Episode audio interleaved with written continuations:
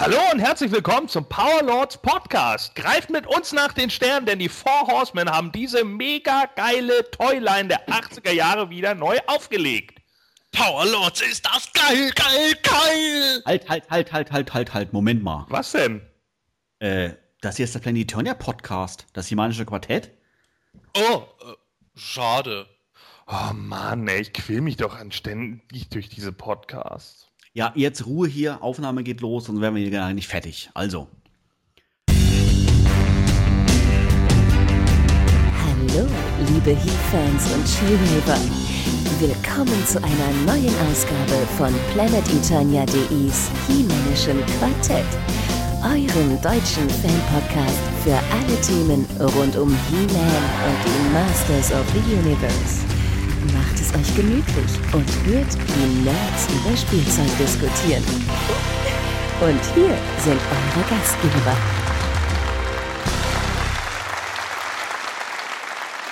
Hallo und herzlich willkommen nach einer kleinen Winterpause zur 44. Ausgabe des Himanischen Quartetts. Mein Name ist Manuel Miesner auf Plantitonia, bekannt unter dem Usernamen Manuel. Und bei uns heute im Studio sind selbstverständlich wieder Sebastian Vogel und Gordon Volkmar. Hallo. Ja, hallo. Mein Name ist Sebastian Vogel. Auf Planet Eternia bin ich bekannt unter dem Namen Wiley. Und mein Name ist Gordon Volkmar, auf PE bekannt unter dem Namen The Formless One.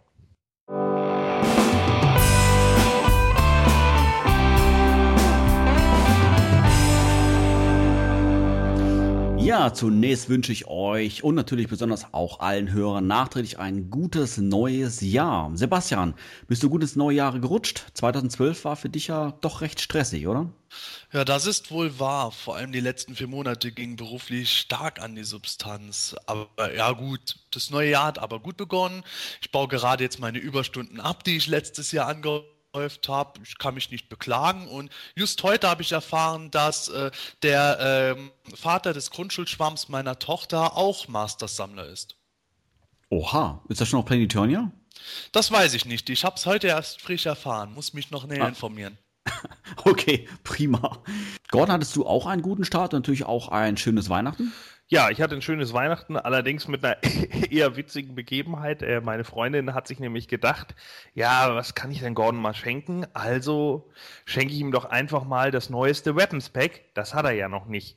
Und dann hat sie das bestellt und dann kam natürlich das erste. War sie natürlich in dem Moment total enttäuscht, dass, dass ich das natürlich schon hatte. Und ich meinte dann, ja, nee, das Neueste ist ja das und das. Aber Gott sei Dank äh, hat wohl der Laden, bei dem sie das bestellt hat, ähm, gesagt, ja, ist kein Problem, die nehmen das zurück und schicken dann das Neue. Also kriege ich das jetzt irgendwann im neuen Jahr auch noch. Ansonsten kann ich noch sagen, ich bin befördert worden. Hey, Gratulation! Ei. Ja. Ansonsten ja, äh, hat eigentlich ganz gut angefangen bisher. Also äh, ich will es natürlich nicht beschreien, das soll man ja immer nicht machen, aber ansonsten äh, gefällt es mir bisher ganz gut.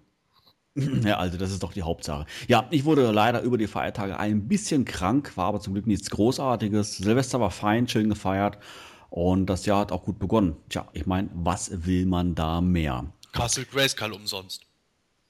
Ja, zum Beispiel. Allerdings fällt mir gerade noch was ein. Ich habe heute Post bekommen aus den USA. Und zwar ist mein DVD-Set angekommen von Mill Creek Entertainment. Sieht richtig, richtig schniek aus, die Box, muss ich ehrlich mal sagen. Klasse.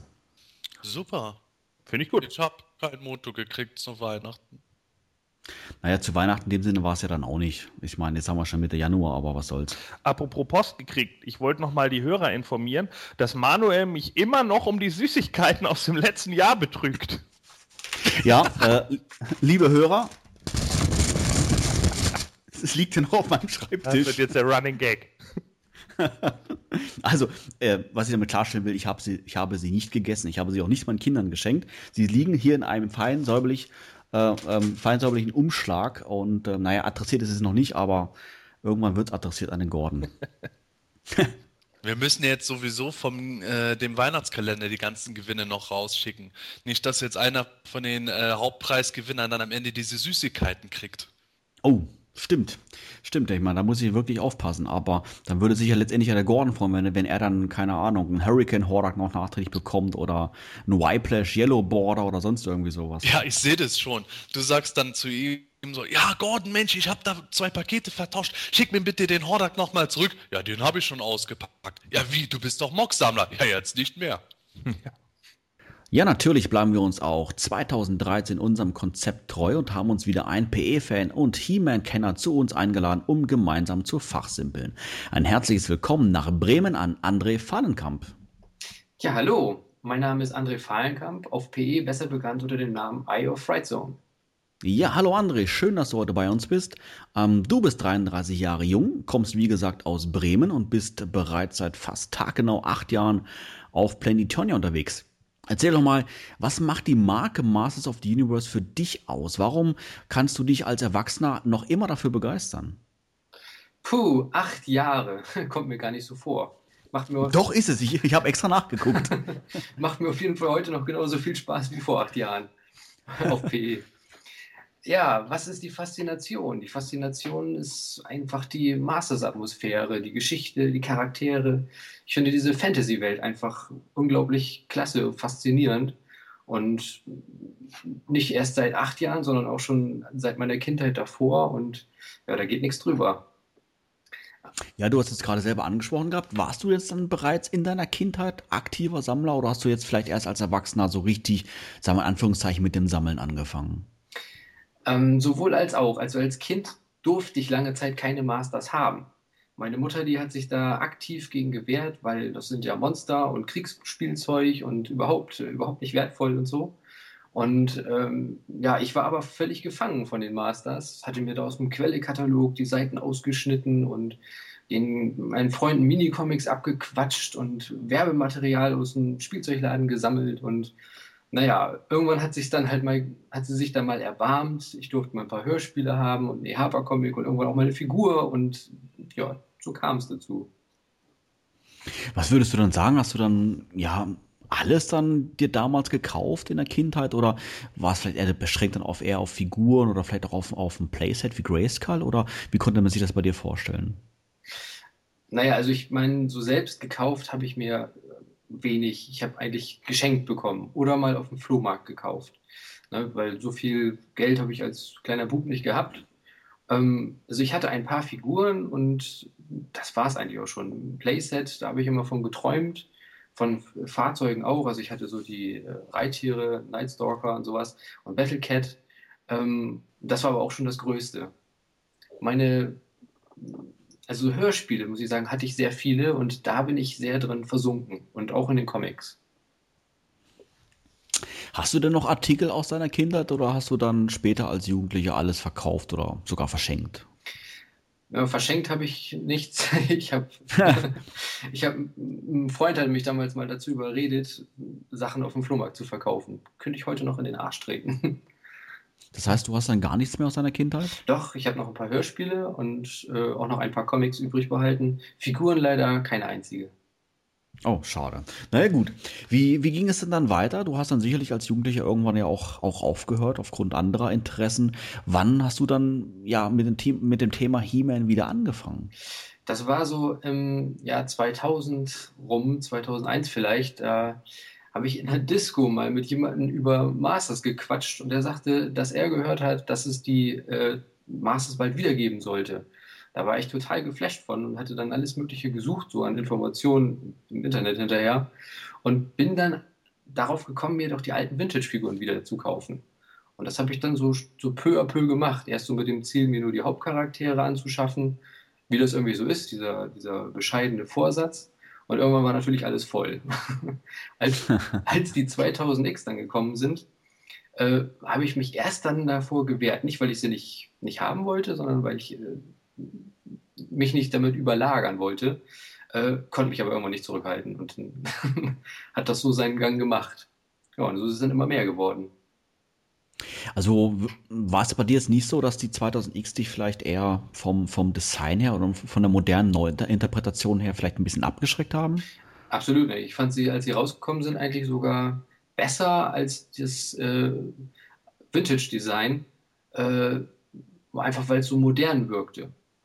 Heute sehe ich es ein bisschen anders, aber als die rausgekommen sind, da fand ich sie total klasse. Und äh, welche Serien jetzt haben bei dir heute so den Schwerpunkt? Jetzt ausschließlich, ähm, ja, sag ich jetzt mal, die, die 2000X-Line, auch die Vintage-Line, die du schon angesprochen hast, oder auch jetzt die aktuelle Classics-Line oder vielleicht sogar andere Serien wie She-Ra oder sogar die New Adventures? Also She-Ra und die New Adventures, die habe ich eigentlich schon in meiner Kindheit ignoriert. Also das hat sich bis heute auch wenig geändert. Äh, abgesehen von den jetzt Classics, die aus den Lines rausgekommen sind, habe ich die äh, alten Sachen nicht. Ähm, neben Vintage und 2000X habe ich noch die Büsten und die Stactions. Und die habe ich auch soweit alle vollständig. Ja, und sonst liegt mein aktueller Schwerpunkt halt auf den Classics. Bist du da dann mit einem Abo versorgt oder kaufst du von Monat zu Monat? Ähm, ich hatte 2012 das erste Mal kein Abo, das war ein großer Fehler. ähm, die Jahre davor hatte ich ein Abo und für 2013 habe ich jetzt auch wieder.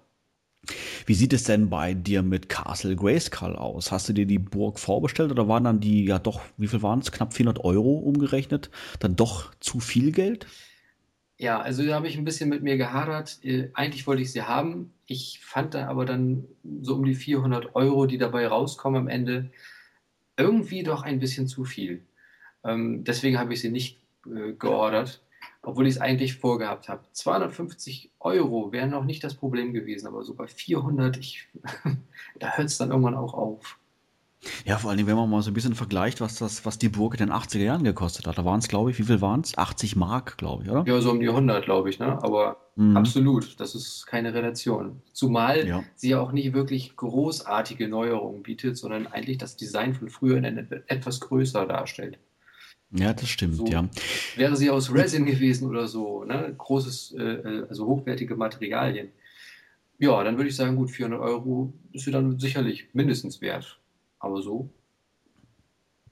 Ja, wie kann man sich denn äh, dein Zuhause vorstellen? Ich meine, wenn du jetzt so wirklich ak aktiv am Sammeln bist, bist du jetzt so dieser Typ Sammler, der ja seine ganze Wohnung vollstellt mit Master of the Universe oder bist du da, gehst du da doch eher vielleicht etwas, etwas dezenter vor und hast nur hier und da mal eine Vitrine oder vielleicht sogar ein Sammlungszimmer? Also in der Wohnung ähm, sind zwei dezente Hängevitrinen im Wohnzimmer mit den Büsten ähm, und eine Vitrine steht im Flur mit den Stactions. Ansonsten ist die Wohnung eigentlich komplett von Motu befreit, abgesehen von einem Raum. Und zwar meinem Motu-Raum und gleichzeitig Heimkino und PC-Raum. Äh, hier ist eigentlich so, ja, also ich versuche es immer so aufzustellen, dass es trotzdem irgendwie schick aussieht und nicht einfach überladen wirkt. Deswegen tausche ich auch immer mal ein bisschen aus. Zurzeit habe ich eigentlich fast nur Classics hier. Äh, dazu ein paar Vintage-Sachen und ein paar Star Wars-Statuen sind auch noch dabei. Wie steht das bei dir mit deinen Freunden und natürlich auch Familienkreis zu diesem, ja, doch recht außergewöhnlichen Hobby? Da hat mich eigentlich noch nie jemand wirklich schief mit angesehen. Also meine Lebensgefährtin, die äh, besteht halt darauf, dass sonst die Wohnung frei ist von, von Masters und äh, unterstützt mich eigentlich sonst bei der bei meiner Sammelleidenschaft. Allerdings war es auch schon mal so, dass ich ein bisschen zu viel hier hatte. Also neben Motu noch Star Wars, Toys, Statuen, Büsten, Herr der Ringe und so ein Kram. Und dann wurde es dann auch überladen und dann, dann gab es auch mal einen Arsch voll. ja, vielen Dank, André. Wir freuen uns auf alle Fälle sehr, dass du heute bei uns bist. Und bevor wir uns jetzt so voll und ganz in die Sendung stürzen, Gordon, erzähl doch mal, was es uns heute alles so erwartet. Ich freue mich auch. Wie gewohnt sprechen wir zu Anfang natürlich wieder über die News der letzten Wochen und da hat sich wieder einiges getan. In der Themenlounge widmen wir uns heute Retrospektive dem Masters Classics Jahr 2012 und sprechen darüber, was uns gut und auch weniger gut gefallen hat. Ja, ganz genau so ist es. Vorher allerdings noch eine kurze Unterbrechung.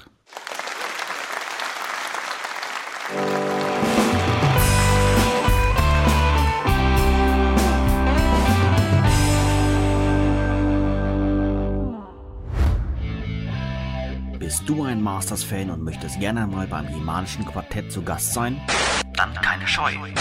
Melde dich am besten heute noch im Forum von Planetonia, schick uns eine E-Mail an quartett.planetonia.de oder ruf uns auf unserer Studio-Hotline an mit der Telefonnummer 032 12 14 19 485. Alles, was du für eine Teilnahme benötigst, ist die kostenlose Software Skype, ein Headset und natürlich ein wenig Spaß an der Sache. Wir würden uns sehr freuen, dich demnächst bei uns begrüßen zu dürfen.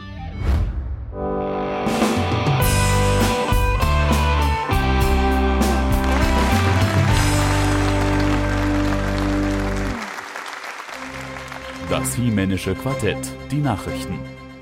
So wie es ausschaut, beginnt das neue Motojahr, so wie es hauptsächlich 2012 auch geprägt war, mit Problemen. Denn gleich im Januar gibt es Verschiebungen, oder Gordon?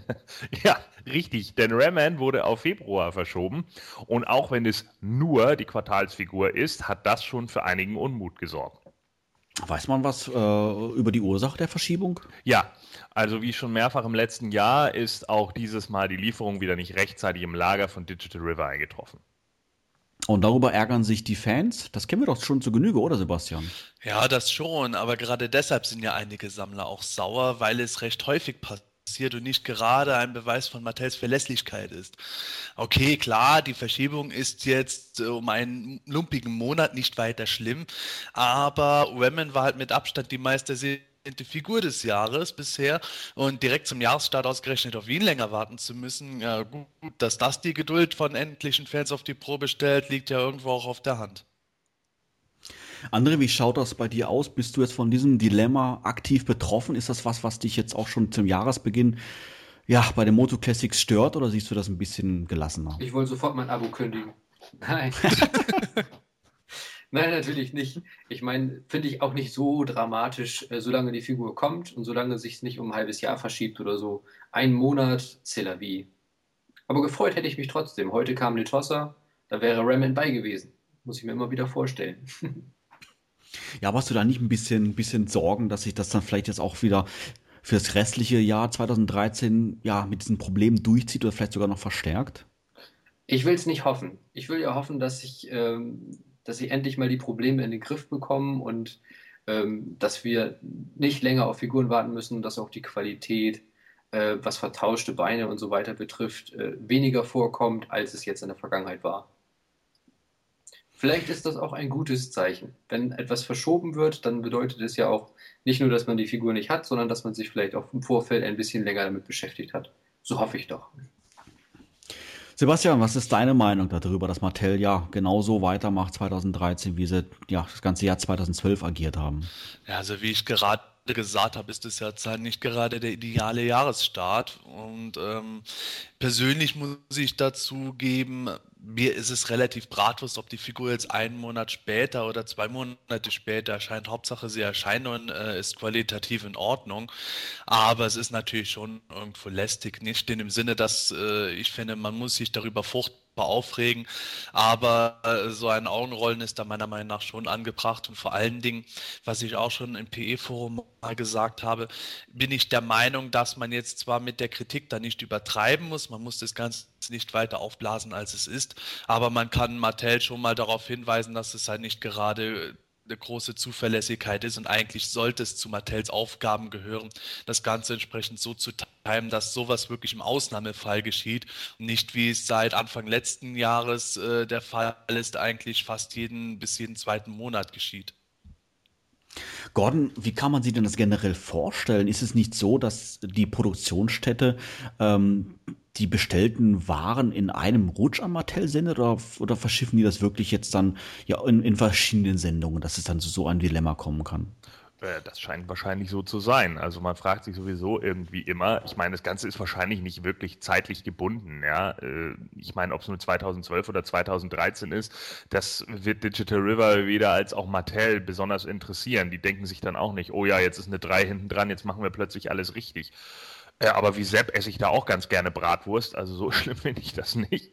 Allerdings äh, muss man ja mittlerweile sagen, äh, auch auf Planet Eternia, äh, und da kann ich mittlerweile wirklich keinem mehr einen Vorwurf machen, wird ja schon drauf gewettet, was als nächstes nicht mehr stimmt. Ne? Seien es jetzt irgendwelche vertauschten Unterarme, sei es wieder da was, jetzt ist es wieder eine zeitliche Verzögerung. Wir können ja mal so ein Bingo-Spiel machen. zeitliche Verzögerung und keine Ahnung. Und wenn das irgendwie in einer Reihe, der, der am schnellsten Bingo hat, der meldet sich dann im Forum. Ja, ich denke, wir stimmen damit alle überein jetzt, dass das halt kein Weltuntergang ist. Wir hätten Rayman gerne im Januar gehabt. Dass er im Februar kommt, ist jetzt auch okay. Hauptsache wird in Ordnung sein.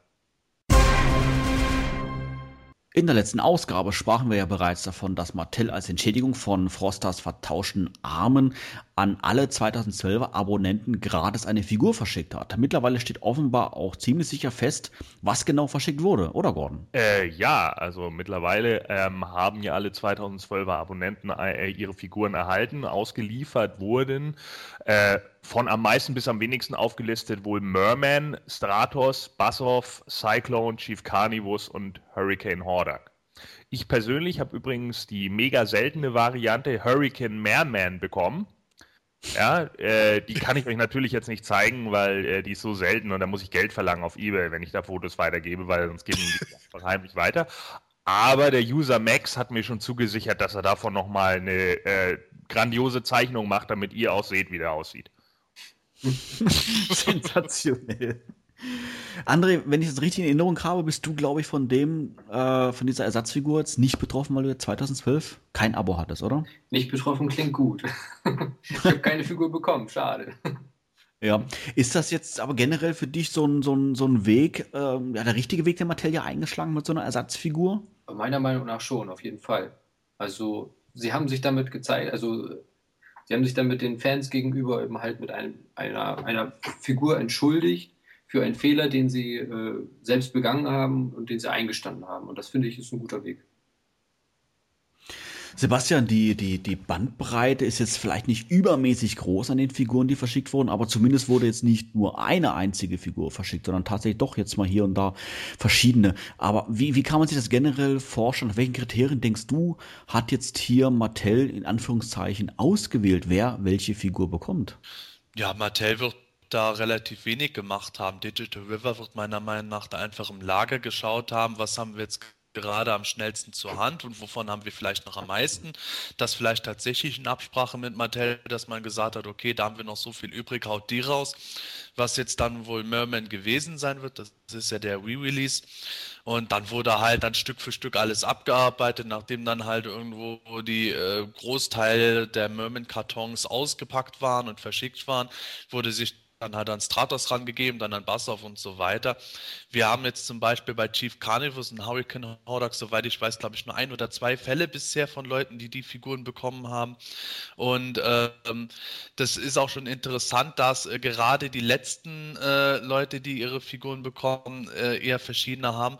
Und die, die ähm, ihre Sachen relativ früh bekommen haben, haben zum Großteil die gleiche Figur gekriegt. Also mitunter so Leute wie der Niki von MotoClassics.de, der hat jetzt halt an alle Abonnenten bei sich dann, äh, glaube ich, Merman verschickt, wenn ich es richtig im Kopf habe. Und andere Großbesteller haben auch dann in dieselbe Figur en masse bekommen. Das heißt, die äh, Digital River ging jetzt hier wirklich schnurstracks sequenziell vor.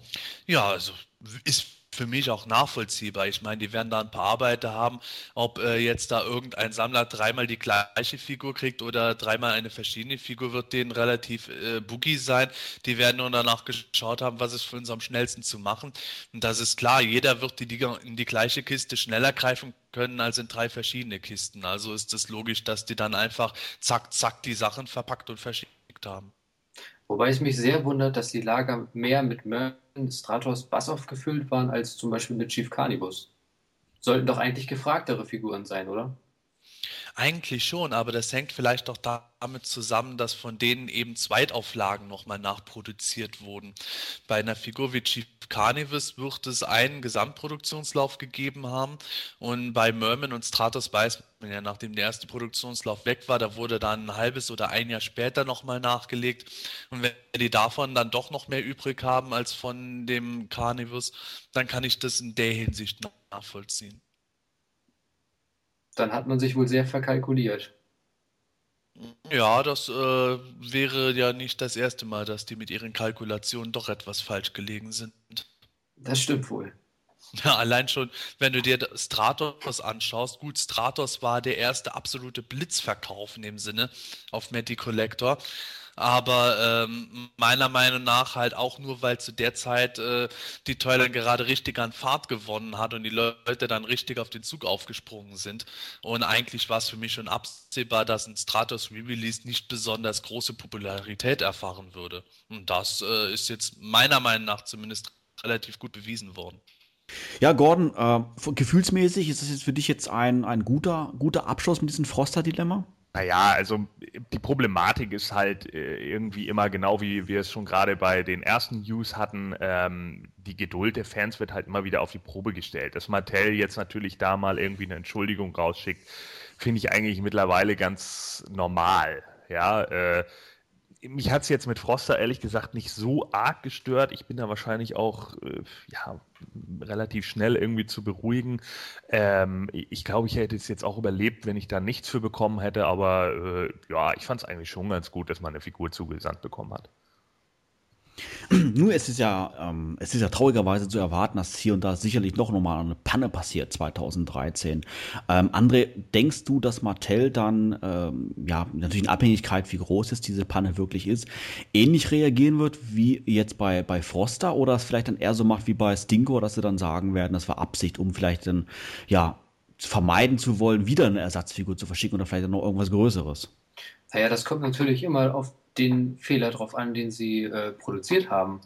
Ähm, jetzt die vertauschten Teile ähm, im großen Stil, da mal eine Entschuldigung rauszuschicken, auch als Signalwirkung, dass man überhaupt mal äh, sich entschuldigt, ähm, denke ich, wird es erstmal gewesen sein. Wenn jetzt Kleinigkeiten kommen, ja, das ist ein bisschen Kaffeesatz lesen, nicht? Sebastian, was denkst du? Wird der Mattel äh, nochmal ähnlich reagieren? Sagen wir mal, wenn wirklich nochmal der Fall auftritt, dass Gliedmaßen vertauscht werden? Oder denkst du, dass es jetzt wirklich eine richtige einmalige Aktion eigentlich war? Ich denke, das wird von Fall zu Fall entschieden. Bei Stinkor weiß man, dass das Problem bei Mattel entstanden ist, beziehungsweise Mattel hat die Entscheidung getroffen, dass diese Arme äh, getauscht wurden oder zumindest nicht entdeckt, dass sie getauscht waren, je nachdem, welcher Version man jetzt glauben möchte. Und da ist nichts geschehen. Bei Froster weiß man, dass die Produktionsstätte den Fehler gemacht hat und Mattel keinerlei Schuld daran hatte.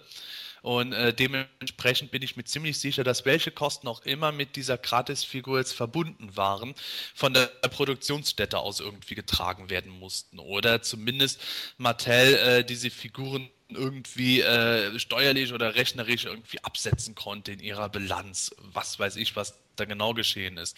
Das heißt für mich jetzt, wenn wir im, ähm, sagen wir mal, äh, März oder April eine Figur bekommen, wo wieder irgendwelche vertauschten Arme sind und Mattel sagt dann wieder, dass es Absicht ist, dann werden wir nichts bekommen. Wenn Mattel dann wieder irgendwas sagt, dass der Fehler da und da lag, könnte theoretisch die Möglichkeit bestehen, dass wir wieder irgendetwas bekommen. Aber ähm, ich äh, habe jetzt keine großen Hoffnungen dahingehend, dass wir jetzt bei jedem Fehler, der 2013 eventuell stattfindet, dann irgendetwas gratis kriegen werden. Ich kann mir eher vorstellen, dass es dann wieder läuft nach dem Motto, ja, äh, uns ist das jetzt erst aufgefallen, das Zeug ist aber schon produziert, ihr könnt jetzt von der Bestellung zurücktreten oder euer Geld zurückverlangen und damit hat sich die Sache. Wer sich schon etwas länger mit den Masters beschäftigt, wird sich sicher noch an die Mini-Statuen und normalen Statuen aus dem Hause Neka erinnern, die zwischen 2003 und 2007 produziert wurden. Jetzt, einige Jahre später, scheint es neue Statuen zu geben, allerdings nicht von der damaligen Firma, sondern von dem US-Unternehmen Pop Culture Shock Collectibles. Ähm, Sebastian, die Meldung kursiert zwar bereits schon seit einigen Tagen in der Fangemeinde, aber kannst du das vielleicht für allen, die davon noch nichts mitbekommen haben, vielleicht mal kurz zusammenfassen, um was es da genau geht? Ja, wir hatten das in der letzten Folge in unseren Last-Minute-News ja schon mal kurz angerissen. Pop Culture Shock Collectibles hat unter anderem schon Statuen zu den Thundercats, Street Fighter oder Mortal Kombat gemacht. Und ähm, die haben jetzt eben angekündigt, dass sie schon ab Februar diesen Jahres die erste Motu-Statue ähm, zur Vorbestellung bringen werden. Das heißt, die Statue wird äh, von He-Man sein und im Format 1 zu 4 produziert sein. Das heißt, so circa ein Viertel von einer normalen Menschengröße, wenn ich das richtig im Kopf habe. Wird auch äh, gute 350 Dollar, ich glaube sogar noch etwas mehr kosten. Und in der Regel werden die Statuen dann nach der Vorbestellung circa sechs bis neun Monate später an die äh, Besteller ausgeliefert. Und da ist es eben so, dass Pop Culture Collectibles gesagt hat, ja, ähm, He-Man ist die erste Statue. Das heißt, dass es durchaus sein kann, dass es im Laufe dieses Jahres oder nächsten Jahres noch weitere Statuen folgen werden. Da haben sie auch schon gesagt, dass die zweite muss nicht zwangsläufig Skeletor sein, es kann auch eine andere sein. Und im Februar werden wir eben neben der Vorbestellung auch die ersten Bilder wohl sehen können. Und, und was wir aber jetzt schon wissen, ist, äh, welcher Stil in etwa da sein wird, weil im August, glaube ich, war es ungefähr. Also im August 2012 wurde auf der Facebook-Seite von Pop Culture Shock Collectibles eine Umfrage gestartet, welchen Stil man bei Moto-Statuen denn gut finden würde. Da wurde dann Hemen in seiner typischen Verwandlungspose gezeigt. Einmal so, so reiner Filmation-Stil, dann äh, Filmation mit etwas mehr Details, dann äh, die gleiche Pose mit äh, relativ wenig Filmation und noch mehr Details und dann zuletzt eine Pose mit äh, so gut wie gar keinem Filmation mehr, aber richtig dicken vielen Details. Und da wurde halt eben jetzt gesagt, dass die schlussendlichen Statuen grundlegend auf Filmation basieren werden, aber mit zusätzlichen Details aufgemotzt sein werden, damit die nicht zu simpel aussehen. André, wir haben ja vorhin schon mal geschwind über Castle Grayskull und dessen Preis gesprochen. Ähm, die Statuen sind jetzt nicht unwesentlich billiger. Ähm, ist das was, wo du als He-Man-Fan sagst, Mensch, darauf habe ich eigentlich gewartet? Ähm, Spielzeug brauche ich natürlich nicht mehr, ich bin erwachsen, ich möchte solche Statuen mir gerne in die Wohnung stellen. Wie ist deine Meinung darüber? Also Spielzeug brauche ich auf jeden Fall. das können wir jetzt nicht austauschen. Aber Statuen finde ich toll. Also ich habe auch die äh, Neckar-Statuen, die kleinen und die großen, von, von den großen allerdings nicht alle. Ähm, aber ich würde sie auf keinen Fall hergeben. Ich sehe da auch den Preis ein bisschen unterschiedlich jetzt, also ein Unterschied zwischen so einer äh, sicherlich qualitativ hochwertigen Statue und so einem Plastik-Castle Grayskull. Ähm, also da wäre ich eher geneigt zu sagen 350 Dollar soll es ja kosten. Was es mit Versand und Zoll und allem drum und dran dann im Endeffekt wird, wird man sehen. Ähm, ob ich sie kaufen werde, werde ich dann entscheiden, wenn ich Bilder davon habe und mir da was Genaues darunter vorstellen kann. Wie groß sollen sie noch genau sein? Also 1 zu 4, was ist das in, in Zentimetern circa? Wenn man von Dolph Lundgrens Körpergröße ausgeht, 49 Zentimeter. Ach so, und nur von Dolph Lundgrens Körpergröße, okay. Ähm, ja, Gordon, wie sieht das bei dir aus? Ich weiß nicht, kann man zu diesem Standort irgendwie sagen, dass es Merchandise ist? Ich weiß gar nicht, aber Merchandise war ja eigentlich nie so dein, dein, großes, dein großes Ding. Wie sieht das bei den Statuen aus? Ja, äh, natürlich ist es Merchandise. Ne? Es, es, geht ja eben darum, irgendwie die Sachen mehr oder minder an den Mann zu bringen, beziehungsweise ein bisschen Advertisement zu betreiben. Also das gehört schon äh, eindeutig in den Bereich Merchandise. Ähm, die Statuen gefallen mir ja generell ganz gut. Also ich meine, ähm, äh, Culture, äh, Pop Culture Shock Collectibles gibt es ja jetzt auch schon seit 2008. Also die machen das jetzt ja auch schon fast fünf Jahre. Ähm, wer die anderen Statuen gesehen hat, also ich weiß nicht, haben ja Sagat und Cammy von Street Fighter 2 oder Leo beziehungsweise Lionel von den Thundercats und Scorpion und auch irgendwelche eher so ein paar Randfiguren, die erst eher in den USA äh, bekannt sind. Ich glaube, Kabuki haben sie auch mit dabei.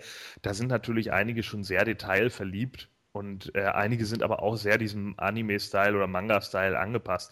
Wird jetzt natürlich interessant äh, zu sehen, was jetzt tatsächlich entschieden wird, ob man sich eher auf diesen Filmation-Look äh, einigt oder ob man tatsächlich doch 75% Realfilm und nur 25% Filmation nimmt.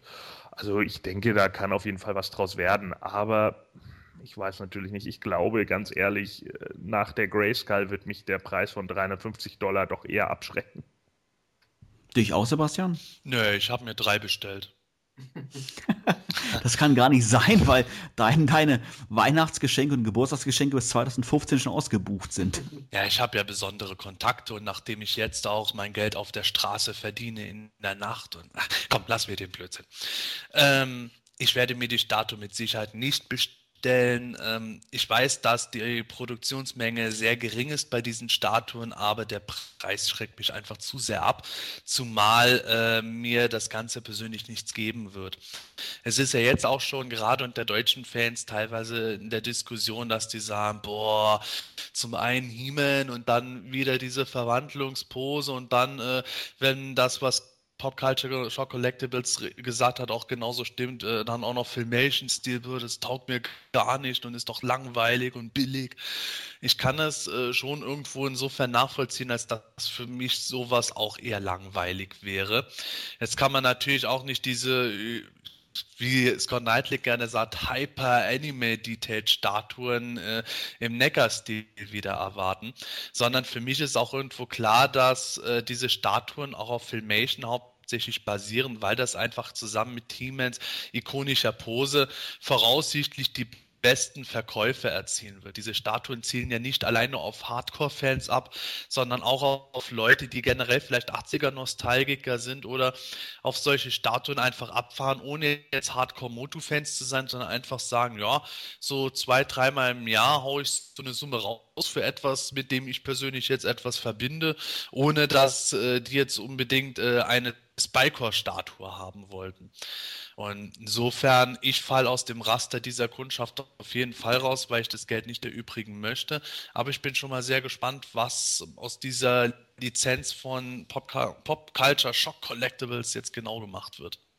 Für, für viele ist es ja auch ein, ähm, ein, ein, ein segendes Willkommen, eine Statue ins Regal stellen zu können, äh, anstelle jetzt von vielen Figuren. So, wer sich eine ganze Toyline kauft, äh, der weiß, dass damit eine äh, eine Vitrine nicht voll ist, sondern meistens sind das sogar gleich zwei. Und bei einer so einer Statue, die stellt man hin, da freut man sich drüber, es gibt einem was.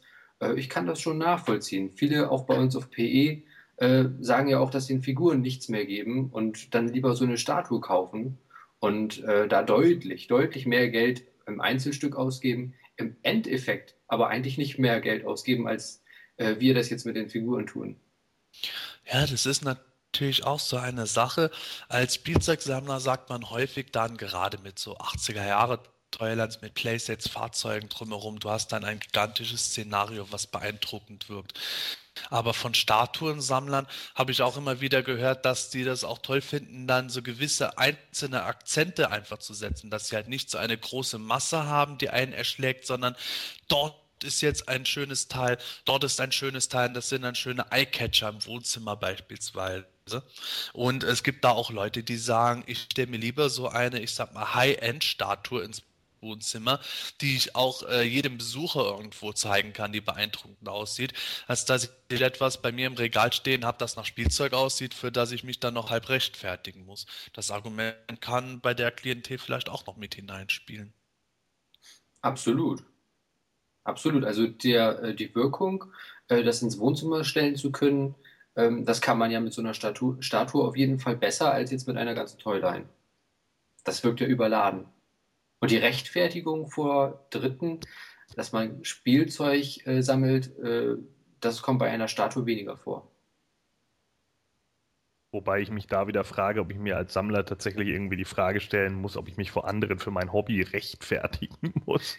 Ja, so war das jetzt von mir auch nicht gemeint, aber das ist schon, schon auf jeden Fall ein Punkt, ähm, der ja nicht, nicht, also der ja stimmt. Also wenn jemand sich deine Sammlung anguckt und ähm, dich nicht lange kennt oder so und sagt, ja gut, das ist Spielzeug, äh, diese, ich sag mal, der Blick oder dieses, das, die Wirkung ist da ja eigentlich anders als jetzt bei einer Statue, die irgendwo steht.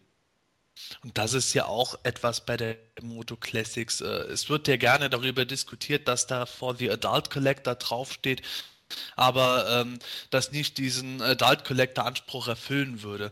Meiner Meinung nach muss man das so sehen, es ist Spielzeug, aber eben Spielzeug für Erwachsene in dem Sinn, für den erwachsenen Sammler. Das ist ein erwachsenes Sammlerspielzeug, das sind Statuen einfach nicht. Und das ist dann schon eine andere Klasse. Und ich bin mit dir absolut d'accord, dass ähm, man darüber diskutieren kann, ob sich jemand wirklich rechtfertigen muss, wenn er so etwas sammelt. Ich sehe es nicht so, dass man es muss. Man kann auch dazu stehen und äh, auch Leuten erklären, warum man gerade das jetzt sammelt und warum man das jetzt gerade gut findet ich habe ja schon mehrmals gesagt, dass ich auch äh, mittlerweile Actionfiguren als eine Kunstform sehe, äh, hinsichtlich darauf, dass sie zum Großteil für den Sammlermarkt mitunter produziert werden.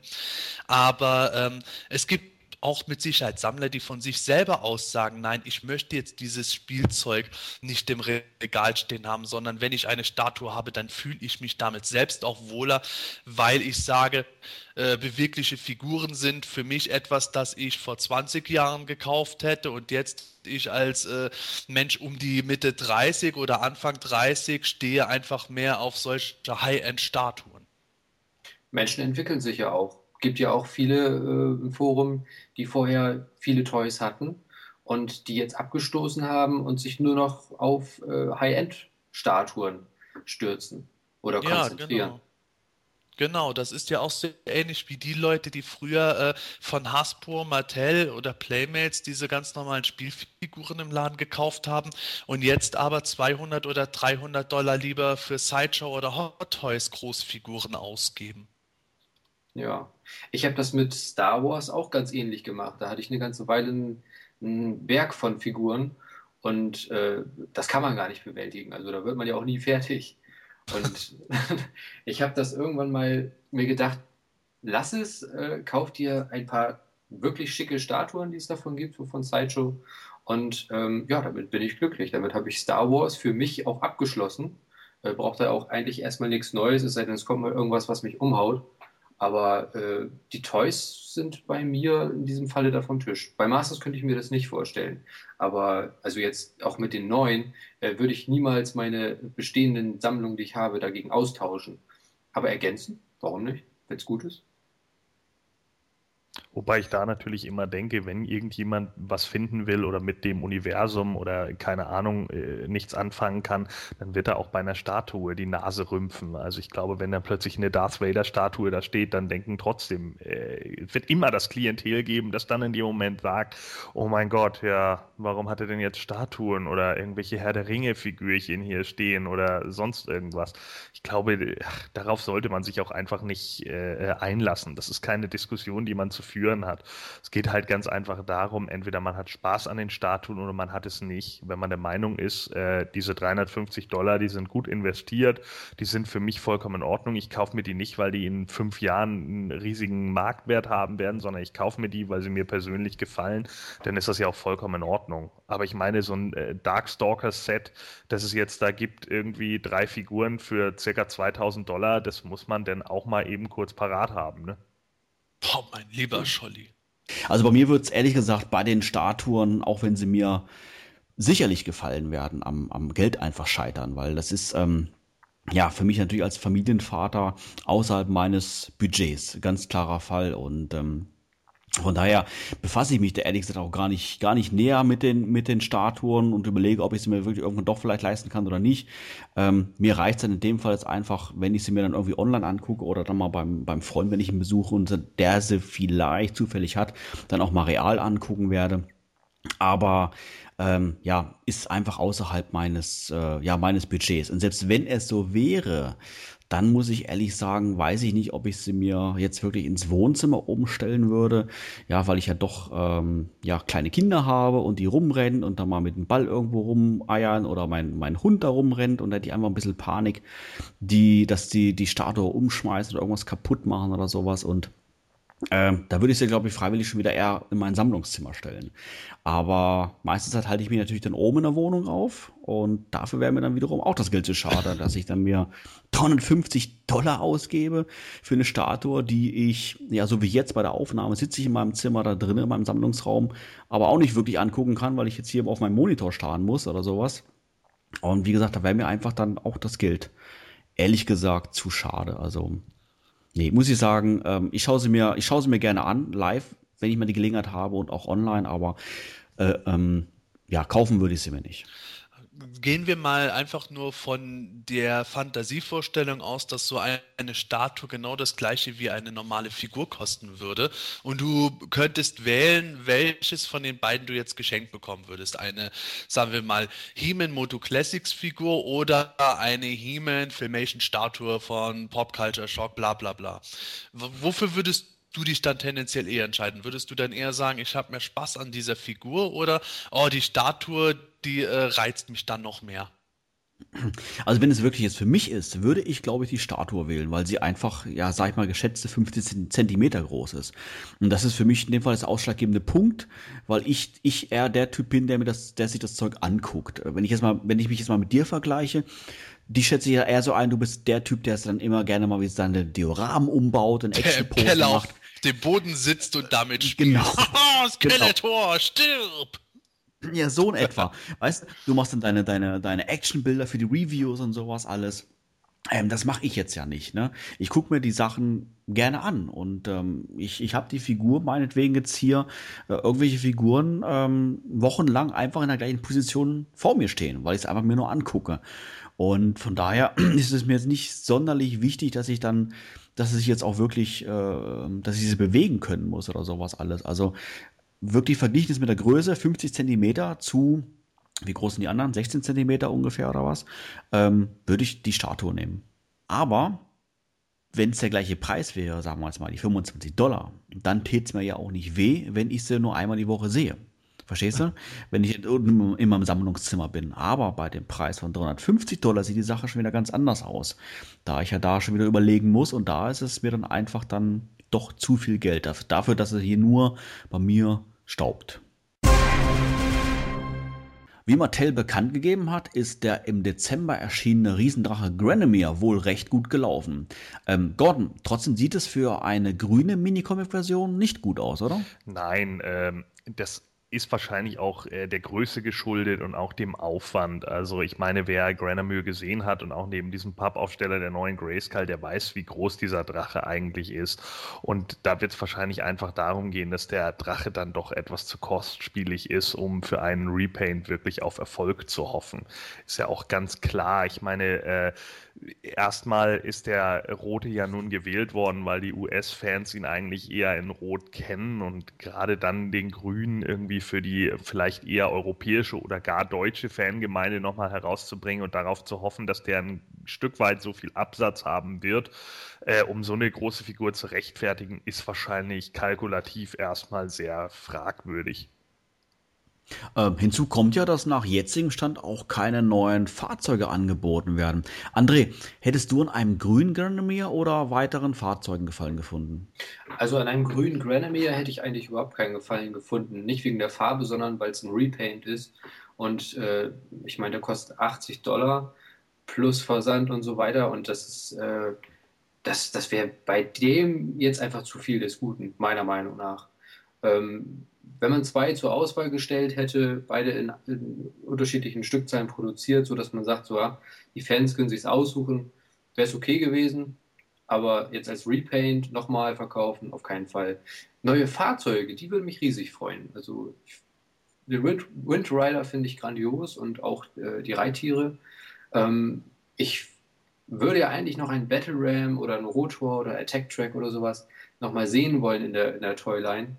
Ähm, noch größere Fahrzeuge oder Reittiere wie Spider oder Mantisau oder so wären zwar auch genial, aber das müssen wir auch alles nochmal mal bezahlen und ich glaube auch, dass Mattel, da sie ja jetzt schon äh, das nicht in Aussicht stellen, neue Fahrzeuge zu produzieren, eher noch größere, wohl eher weniger produzieren würden. Leider. Sebastian, ich hatte ja gerade gesagt, dass nach äh, jetzigem Stand keine neuen Fahrzeuge angeboten werden. Ähm, Castle Grayskull lief ja auf so ein Vorbestellsystem. Schließt das das Ganze mit ein? Sprich, es stand jetzt auch nicht geplant, beispielsweise, beispielsweise über ein Vorbestellsystem ein Battle Ram irgendwo an den Mann zu bringen? Ja, ob das jetzt geplant oder nicht geplant ist, wissen wir als Fans natürlich nicht. Theoretisch kann es immer noch sein, dass Mattel irgendwann im Laufe dieses Jahres mal ein Vorbestellsystem für weitere Fahrzeuge oder sowas anbietet, wenn sie irgendwo die Gelegenheit doch passend sehen oder insgeheim irgendwelche Pläne hätten. Ich persönlich gehe aber eher mal davon aus, dass Mattel äh, jetzt eher Pläne in eine andere Richtung hat, was äh, Produkte betrifft, die zum einen nicht zu kostspielig zu produzieren sind, dann am Ende auch nicht zu viel für den Endverbraucher an Kosten verursachen und auch äh, vielleicht leichter zu produzieren sind, dass wir dann meinetwegen außerhalb des äh, 2013er Abos eher sowas wie weitere Figuren sehen, als jetzt ein Vorbestellsystem für ein Fahrzeug Fahrzeug. Das kann ich mir eher für 2014 vorstellen, wenn jetzt das äh, 2014er Abo auch nicht noch schlechter wird als das 2013er und Mattel sagt, okay, da haben wir jetzt doch noch eine stabile Basis und zumindest diesen Battle Ram rauszubringen. Bist du enttäuscht, dass der Grüne nicht erscheinen wird? Ja, natürlich bin ich enttäuscht. Ich muss jetzt dazu sagen, ich pflichte Gordon absolut bei. Es macht allein aus wirtschaftlicher Sicht äh, absolut Sinn, dass Mattel jetzt sagt, äh, ist nicht geplant. Das wäre meiner Meinung nach jetzt auch höchst problematisch, dass anzubieten, wenn es nicht über ein Vorbestellsystem erstmal laufen würde. Aber äh, ich hätte mich da trotzdem wie Bolle gefreut über einen grünen Granomir, genauso wie ich mich auch wie Bolle freuen würde über einen Eishacker aus den Minicomics oder andere Kreaturen, aus denen ähm, ich äh, von den Minicomics her sage, die fand ich super klasse. Aber letzten Endes sehe ich das auch so. Die Mehrzahl der Kundschaft wird da einfach nicht dabei stehen, zumal der grüne Grenamir sich meinetwegen aus Mattes Sicht gut verkauft hat, aber letzten Endes ist er, glaube ich, auch nicht ganz ausverkauft worden. Da muss man wirklich sagen, ein grüner Grenamir wäre mit Sicherheit nur dann möglich gewesen, wenn jetzt die generellen Verkaufszahlen für die Toyline wirklich spitze wären und dann auch sich der Riesendrache innerhalb von drei Tagen restlos ausverkauft hätte. Hättest du dir denn beide ins Regal gestellt? Äh, nein, weil ich habe mir den roten jetzt nicht bestellt, sondern ich hätte mir den grünen bestellt. Den roten werde ich mir vielleicht irgendwann im, von späteren Jahren mal holen, wenn äh, ich ansonsten das Geld übrig habe. Aber letzten Endes war es für mich wirklich so, dass Gwender mir ja ganz nett aussieht, aber letzten Endes ist es für mich nur ein großes Stück Plastik. Für 80 Dollar plus Versandkosten war mir das dann ein bisschen zu viel im Vergleich zu Castle Grayskull, wo ich dann doch das Gefühl hatte, für das Geld kriege ich dann auch voraussichtlich ein bisschen mehr übrig. Gordon, was würdest du dir als nächstes Fahrzeug wünschen? Boah, das kann ich so nicht sagen. Also da gäbe es viele, äh, die, ich, die ich gut umgesetzt finde. Also gerüchtet wurde ja tatsächlich mal diese ganze Sache mit Battle Ram, dass es da ja angeblich auch schon den, äh, ja, diese Proto-Skizzen angeblich schon gegeben hätte für Moto C und hast du nicht gesehen, ob das jetzt wieder Urban Legends sind, sei mal dahingestellt.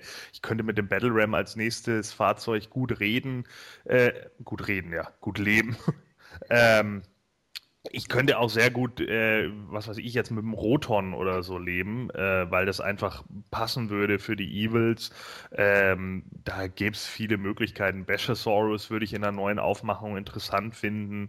Also da gibt es genügend. Äh, es gibt jetzt natürlich auch so ein paar, die ich vielleicht eher erstmal hinten dran stellen würde. Also für mich würde es da wahrscheinlich eher darauf ankommen, was für die äh, Serie irgendwie ein bisschen prägnanter war und nicht unbedingt solche Sachen, die ja, keine Ahnung, den Blasterhawk, glaube ich, würde ich nach hinten stellen.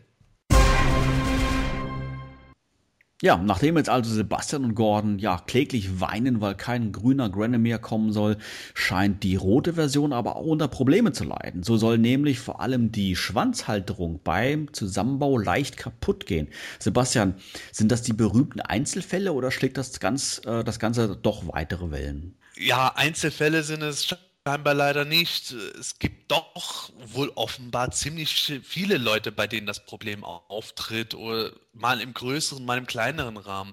Also der Thomas Hoffmann, aka Fagman von planeteturnia.de, hat mir zum Beispiel erzählt und auch im Forum gepostet, dass er dazu mal jemanden gefragt hätte, der sich ein wenig mit sowas auskennt. Der wiederum hätte wohl vermutet, dass das dünne Plastik der Schwanzhalterung wohl bei fast allen Exemplaren beschädigt würde, wenn man Granomir zusammenbaut.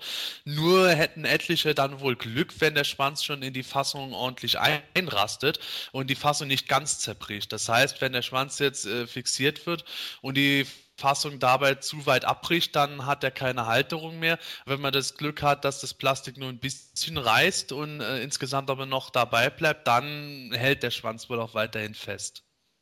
Ja, das hört sich aber irgendwie ja recht übel an. Äh, was können die Käufer jetzt machen? André, hast du da irgendwas gehört? Tja, also scheinbar soll man die Halterung erstmal mit einem Föhn erwärmen, damit sie nicht direkt zerbricht. Und wenn das Ganze schon kaputt ist, soll man die Figur an Mattel zurückschicken und sich Ersatz zukommen lassen.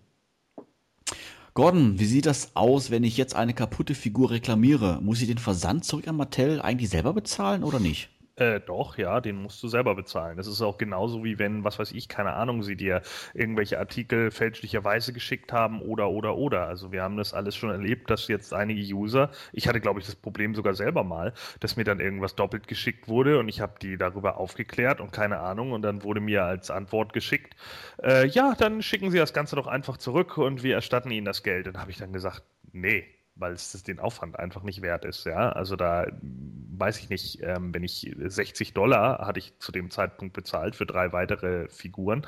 Das war natürlich schon ärgerlich in dem Moment, weil das dann umgerechnet auch irgendwie äh, 50 Euro waren oder so. Ich glaube, ich habe Glück gehabt, dass das Zollamt die, das Paket einfach so durch, gehen lassen hat oder wie auch immer. Und das kommt echt selten vor. Ja, und trotz alledem sind die natürlich dann erstmal weg. Ich, gut, ich habe jetzt im Nachhinein die Figuren verkaufen können und hatte dann äh, dadurch trotzdem was bei rum, aber ähm, es ist natürlich schon blöd, wenn sowas immer ja von Anfang an irgendwie kommt. Also generell, wenn das Ding kaputt wäre, man es reklamieren möchte, dann muss man es erstmal wieder selber bezahlen. Und das ist natürlich genau das Problem. Moment, ich bin jetzt äh, zugegeben miserabel ähm, vorbereitet in Hinsicht auf das, weil ich mich jetzt selber mit diesen ganzen Versandmodalitäten eigentlich äh, ziemlich selten befassen muss. Aber wenn ich richtig informiert bin, ist es so, dass zumindest beim versicherten Versand man das Ding äh, nicht äh, auf eigene Kosten zurückschicken muss, sondern ähm, äh, dann, dann lässt man irgendjemanden zu sich kommen, der das Paket mitholt und äh, Mattel oder Digital River wird am Ende die Versandkosten davon tragen.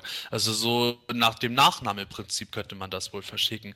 Zumindest habe ich es so mal von jemandem gehört. Äh, das, glaube ich, würde dann aber, wenn überhaupt, nur für den äh, UPS-Versand gelten.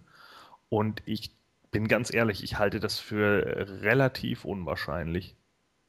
Ich will ich es nicht ausschließen, aber ich äh, bin ganz ehrlich, ich halte das für unwahrscheinlich. Also vielleicht weiß ja irgendeiner von den, hat ja von den PE-Usern irgendwie Erfahrung gemacht, dass er sowieso immer mit UPS bestellt und hat es mal ausprobiert. Aber das kann ich mir fast nicht vorstellen. Ich werde mich dazu mal reinlesen. Da ja. haben wir auch ein Thread über genau Versandkosten etc. Vielleicht steht da noch was zu drin, weil ich bin mir ziemlich sicher, dass ich da was erzählt bekommen hatte, dass jemand nichts zahlen musste bei Zurückschicken. Also ich bin mir, ich weiß, dass ich auf jeden Fall bei diesen etwas äh, billigeren äh, Problematiken äh, mit USPS ähm, jetzt ist es ja, glaube ich, DHL, aber trotz alledem sind das ja nun, ist es eben der billigere Versand. Da weiß ich auf jeden Fall von einigen äh, anderen Planet Eternia-Mitgliedern, die auch mit dem unglaublich kompetenten Kundenservice gesprochen haben. Fast eine Stunde lang. ja, was, was ja auch immer schon total schön ist, äh, dass die auf jeden Fall äh, im Endeffekt hätten die, die Kosten selber zahlen müssen. Und das war schon äh, genau so ein großes Problem.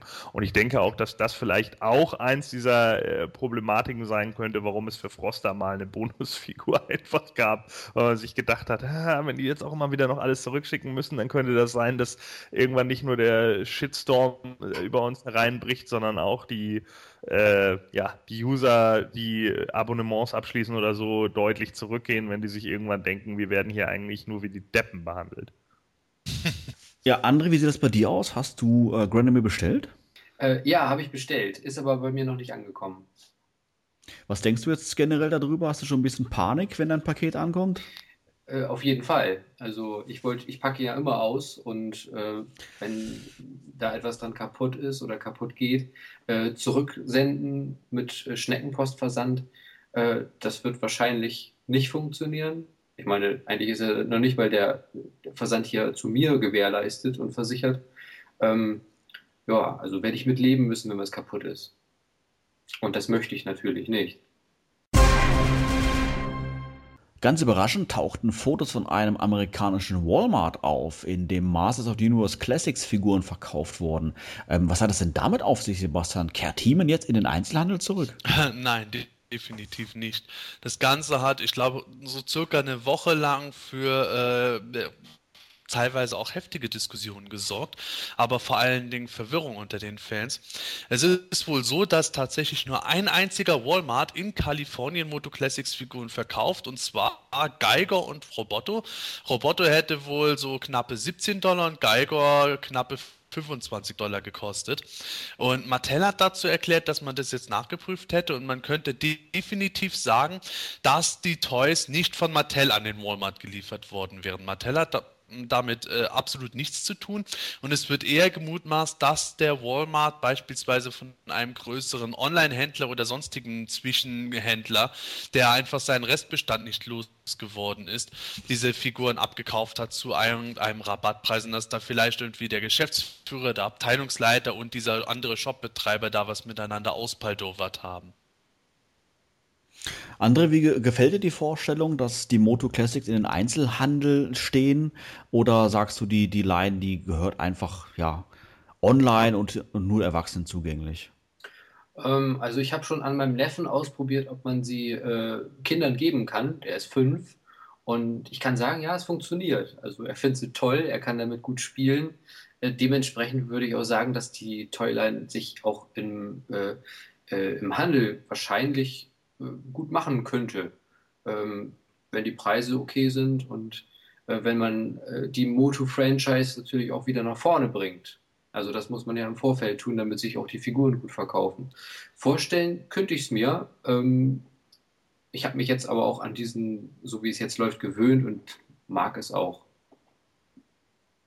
Ich glaube, das ist auch tatsächlich der Knackpunkt an der Geschichte. Ähm, Mattel könnte jetzt rein theoretisch, wenn sie wollten, die Moto Classics Figuren sicher im Einzelhandel anbieten, solange sie mit irgendjemandem wie Walmart oder einer sonstigen Kette auch einen entsprechenden Deal abschließen können. Aber es würde in der jetzigen Form eigentlich nichts nützen, weil es außer den Comics kein Medium gibt. Und selbst die Comics von DC sind ja eigentlich eher, sagen wir mal, ein Nischenprodukt. Comics sind bei weitem nicht mehr das, was sie vor 30 Jahren meinetwegen waren. Das sind mittlerweile alles andere als Massenmedien. Solange nicht irgendwie in großer Fläche jetzt irgendwie über äh, Fernsehshows, Kinofilme und Videospiele jetzt wirklich breites Entertainment mit in der Öffentlichkeit zu Moto steht, hätten die Actionfiguren auf relativ einsamen Posten meiner Meinung nach eine sehr begrenzte Laufzeit. Ich finde allerdings auch, dass diese ähm, Adult Collector Line so seinen gewissen Reiz hat. Ja, also, dass es nicht einfach ein Spielzeug ist, was ja auch eigentlich wirklich nur ein Spielzeug für Kinder ist, so wie jetzt bei 2000X oder so war, was man ja auch sieht, ähm, sondern das ist so, weiß nicht, für uns gemacht. Ja? Das gefällt mir. Ja, das ist natürlich auch, äh, auch wenn man jetzt über Details reden kann, aber letzten Endes ist es ja doch wirklich so abgezielt, dass man sieht, dass es für uns gedacht ist. Ich meine, ein Procrustes war jetzt nicht gerade der beliebteste Charakter von 2012. Ganz im Gegenteil. Aber gerade weil er so eine große Obskurität ist, die aus einem Minicomic kommt, ist das halt ein deutliches Zeichen, dass das eben für uns in dem Sinne Hardcore-Collector gedacht war. Naja, also bei diesem Walmart, da ist natürlich jetzt wieder die Frage, ähm, einige Walmarts sind ja dann auch so ein bisschen im Discount-Bereich tätig. Vielleicht hat da ja tatsächlich dann irgendwie der, äh, ja, der, der, der äh, Abteilungsleiter oder wie auch immer oder von dem einzelnen Walmart da der, der Chef sich gedacht, ach ja, die kann man doch nochmal irgendwie aufkaufen, so viel Geld ist es da nicht. Der hat mit Sicherheit auch einen ganz guten Preis bekommen. Wenn ich jetzt hier sehe, 16,97 Dollar für ein Roboto sind umgerechnet ungefähr 13 Euro. Also das ist ja auch äh, jetzt irgendwie zu verkraften. Ich glaube, wäre ich jetzt da durch so einen Walmart gelaufen und da hätte so eine Figur gestanden, hätte ich alleine wegen Good Old Times mir einen mitgenommen. also einfach nochmal Masters so im Supermarkt kaufen für so einen Preis, das hätte ja schon was. Also ich denke, ähm, da sollte man jetzt vielleicht nicht so äh, viel von machen, als es im Endeffekt ist. Äh, Mattel könnte ja theoretisch auch immer mal Deals mit solchen Läden dann, mit solchen Discountern abschließen für die Sachen, die irgendwie 500.000 Jahre da in ihren Lagern irgendwie rumstehen und nie weggehen, wie zum Beispiel Sir Laserlot oder so. 2012 gab es ja einige Comic-Veröffentlichungen im Bereich He-Man. Nicht nur neue Minicomics gab es, auch zahlreiche Comics aus dem Hause DC und so wie es ausschaut, bricht das äh, Jahr 2013 nicht ab, oder Sebastian? Nein, ganz im Gegenteil. Ähm zwar werden Ende diesen Jahr, äh, Quatsch, diesen Jahres, Ende diesen Monats, die äh, DC Miniserie äh, abgeschlossen und der letzte Comic The Origin of Human erscheinen. Aber im April geht es schon wieder weiter. Da startet nämlich die äh, neue fortlaufende Masters-Serie. Dieses Mal eben nicht mit dem Titel He-Man at the Masters of the Universe, sondern einfach nur Masters of the Universe. Der Autor wird weiter Keith Giffen sein und als Zeichner wird Bob Mann fungieren, der auch schon äh, einen Teil der Zeichnung von Ausgabe 4 und 5 der Miniserie erstellt hatte und auch den Digitalcomic Man at Arms gezeichnet hatte. Und ich denke, man kann damit Fug und Recht sagen, das ist eine kleine Sensation, dass das jetzt weitergeht. Nachdem jetzt im Februar März nichts kommt, hat eigentlich keiner mehr damit gerechnet, dass irgendwas noch folgen würde. Gordon, heißt das, dass es dann final diese Miniserie ein Erfolg für DC war? Äh, ja, das kann man eigentlich nicht wirklich äh, zwangsläufig sagen. Also ich, ich glaube, die äh, Zahlen, die bisher veröffentlicht wurden, waren jetzt nicht so oberberauschend, dass man hätte sagen können, oh ja, da ist so viel Nachfrage auf dem Markt, dass man hätte da weitermachen müssen. Also ich denke eher, dass das ein äh, Test von DC ist. Äh, man sollte da vielleicht auch nicht äh, zu viel von erwarten. Ich meine, monatliche Moto-Serie äh, schön und gut, aber man kann eben auch gucken, ist das jetzt eher eine Miniserie, die tatsächlich auf sechs, zwölf Hefte angelegt ist und danach ist das Thema sowieso gegessen. Oder äh, man, man äh, guckt halt, wie es läuft und wenn das nach zwei, drei Monaten sich überhaupt nicht auszahlt, dann wird sie halt eingestellt und das wäre natürlich auch ärgerlich für die Leute, die es dann im Endeffekt sammeln, weil man dann keinen Abschluss hat. Ne? Das ist halt das große Problem. Also es ist nun mal einfach nicht so, dass äh, Masters of the Universe so einen Hintergrund hat, wie es bei DC beispielsweise Superman oder Batman haben. Und selbst die hatten immer schon mal wieder zwischendurch äh, zu knabbern. Ähm, da könnte man natürlich immer noch mal wieder mit einer neuen Nummer 1, ja, was man ja immer so gerne macht, ne? eine neue Nummer 1 mal auf den Markt kloppen. Ist ja egal. Das spricht auch die neuen äh, User an, die neuen Leser. Die wollen unbedingt eine Nummer 1. Hey, ihr habt doch erst vor zwei Jahren eine neue Nummer 1 gestartet. Was soll denn der Blödsinn? So, also das ist natürlich dann immer wieder so, das macht man dann gerne mal in dem Bereich und äh, ich weiß nicht, also da wird Masters of the Universe nicht unbedingt einen leichten Stand haben. Ich sage nicht, dass es nicht toll ist, ich finde es auch interessant, ich werde es mir auch holen. Also ich werde die auch äh, mir angucken, aber man muss einfach realistisch sein, das wird nicht so einfach. André, wie stehst du gegen, äh, dem Medium Comic gegenüber? Relativ verhalten. Also ich muss da zugeben, dass ich die bisherigen Comics äh, nicht habe. Ich habe nur die Digital-Comics, einfach weil sie so leicht zu beziehen sind, so übers iPad und ähm, auch Nabel und Ei kosten. Ich weiß gar nicht mehr, 79 Cent oder sowas. Ähm, die habe ich natürlich so mitgenommen, die waren sofort verfügbar. Zu den anderen habe ich es ehrlich gesagt vergessen. Sebastian, äh, du bist doch sicherlich da Feuer und Flamme für, oder? Äh, in den vorherigen Folgen habe ich ja schon öfter geäußert, dass ich von der bisherigen Print-Serie zumindest nicht gerade begeistert war und auch bei den Digitalcomics eher ambivalent äh, dabei war. Allerdings der Shiva Digitalcomic hat mir saugut gefallen und äh, jetzt in der neuen fortlaufenden Serie wird direkt in Ausgabe 1 Heeman eben auf das Power Arca Dauer treffen, was mir schon gut gefällt. Äh, am Rande könnte man auch noch erwähnen, dass äh, auch in der Erstausgabe gleich ein Charakter sterben wird. Wer weiß, wer das sein wird. Vielleicht Plandor. Aber ähm, ich habe zumindest im Moment schon mal Hoffnung, dass das Ganze besser sein wird als die bisherige Miniserie. Allein schon, weil dann keine Zeitreisen stattfinden dürften, was meiner Meinung nach schon immer ein großes Problem war und in der Miniserie auch wieder mitunter verbockt wurde. Und äh, ich habe mir mir das Cover schon angeschaut. Es wird offenbar zwei verschiedene Cover geben. Eins ist jetzt schon enthüllt worden. Und da sehe ich Thieler zwar mit mördergroßen ähm, Brüsten, die äh, meiner Meinung nach etwas übertrieben mördergroß sind, auch wenn ich jetzt als Heteroman durchaus auf Brüste stehe.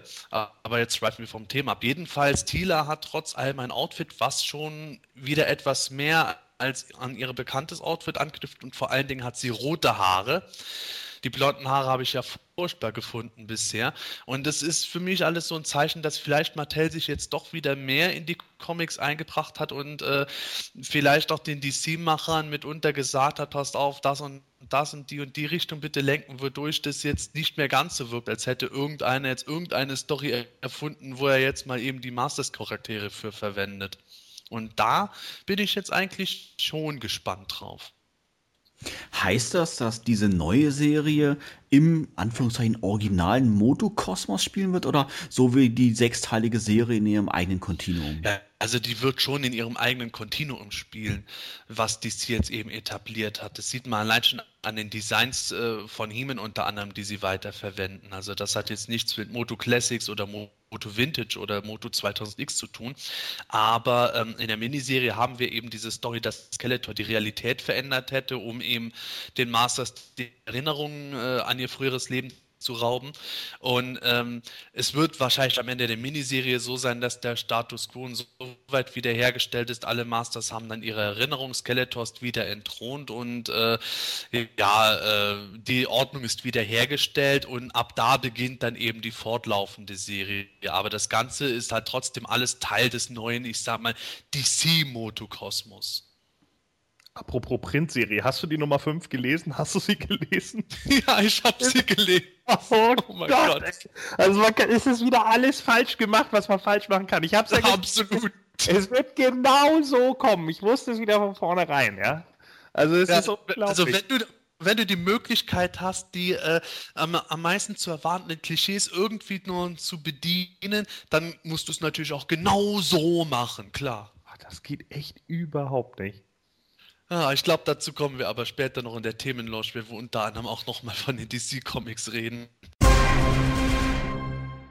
Zum Abschluss haben wir auch heute wieder ein paar Last-Minute-News, die erst nach Redaktionsschluss eingetroffen sind. Mattel hat für Herbst 2013 ein neues Weapons Pack angekündigt. Enthalten sein wird unter anderem ein Schwert für eine Tossa. Nahezu gleichzeitig wurde zudem noch Fangmans Biografie enthüllt.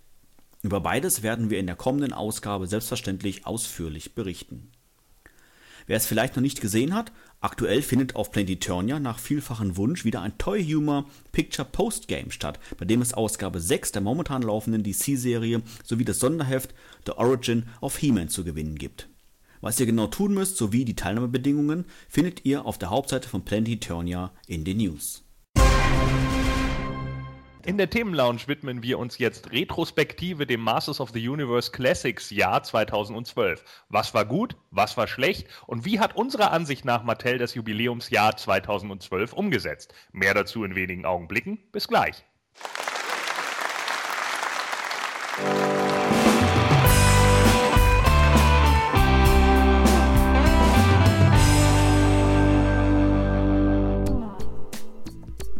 Heute startet Planet Eternia einen Aufruf an euch, die Fans, bezüglich unseres Planet Eternia Lexikons. Das Lexikon war bisher immer frei editierbar und für unsere Gemeinschaftszwecke gestaltbar. Das wird natürlich auch in Zukunft so bleiben. Wir sind jedoch auch weiterhin auf der Suche nach Fotos, da gerade dieser optische Aspekt eine Menge des Lexikons ausmacht.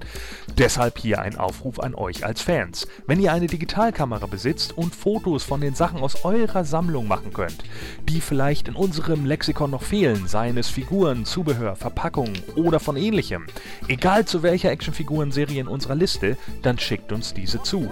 Wir werden sie dann im Lexikon einfügen. Dank einer neuen Funktion im Lexikon ist es jetzt auch auch möglich, den Spender des Bildes direkt anzugeben und per Link auf sein Profil und seine Sammlung zu verweisen. Ihr werdet also als Spender vermerkt. Solltet ihr lieber anonym spenden wollen, ist das natürlich auch möglich. Wir hoffen auf viele Zusendungen, damit wir ein noch besseres, umfangreicheres Lexikon gestalten können. Schickt also eure Bilder an die E-Mail-Adresse lexikon at planeteternia.de. Wir werden sie dann umgehend einfügen. Solltet ihr Fragen oder Anregungen haben, könnt ihr diese an dieselbe E-Mail-Adresse senden oder aber an mich als Ansprechpartner unter meinem Profil The Formless One per Private Message oder E-Mail. Wir kümmern uns dann schnellstmöglich um eure Fragen. Vielen Dank schon mal im Voraus an euch für ein noch besseres Lexikon.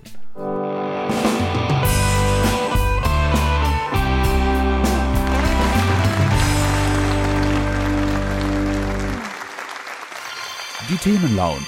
Nerds im Detail. Herzlich willkommen zur ersten Themenlaunch 2013. Der richtige Zeitpunkt, sich in einem kleinen Jahresrückblick den Masters Classics Jahr 2012 zu widmen und darüber zu sprechen, was gut war, was weniger gut war und vor allem, ob unserer Ansicht nach Mattel He-Mans Geburtstag 2012 gebührend gefeiert hat. Ja, das Jahr 2012 wurde ja mit diversen Besonderheiten gefeiert. So hatten wir die finale Fans Choice Abstimmung. Ähm, erstmal seit den 80ern lagen Figuren wieder Minicomics bei und es gab auch die 30th Anniversary Toyline.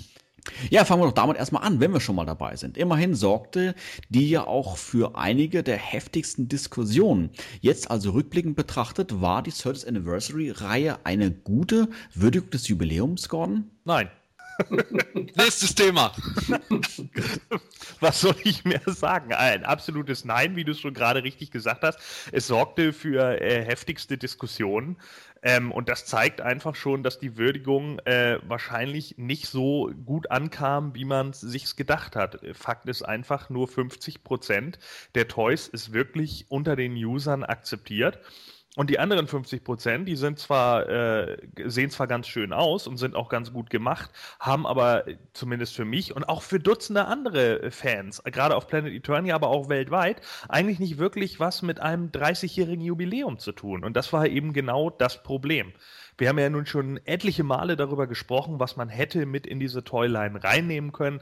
Sei es nun, was weiß ich, die Ursprünge, ein Vicor, ein Demoman, meinetwegen vielleicht sogar ein Vicron, ja, oder irgendwelche anderen Konzeptzeichnungen, die da irgendwie mit reingepasst hätten äh, irgendein äh, Gag-Feature, das äh, dazu passt, aber gerade bei der 30th Anniversary ähm, Line hätte man wahrscheinlich eher doch den Fokus ein bisschen mehr auf He-Man und Skeletor legen sollen oder ähnliches.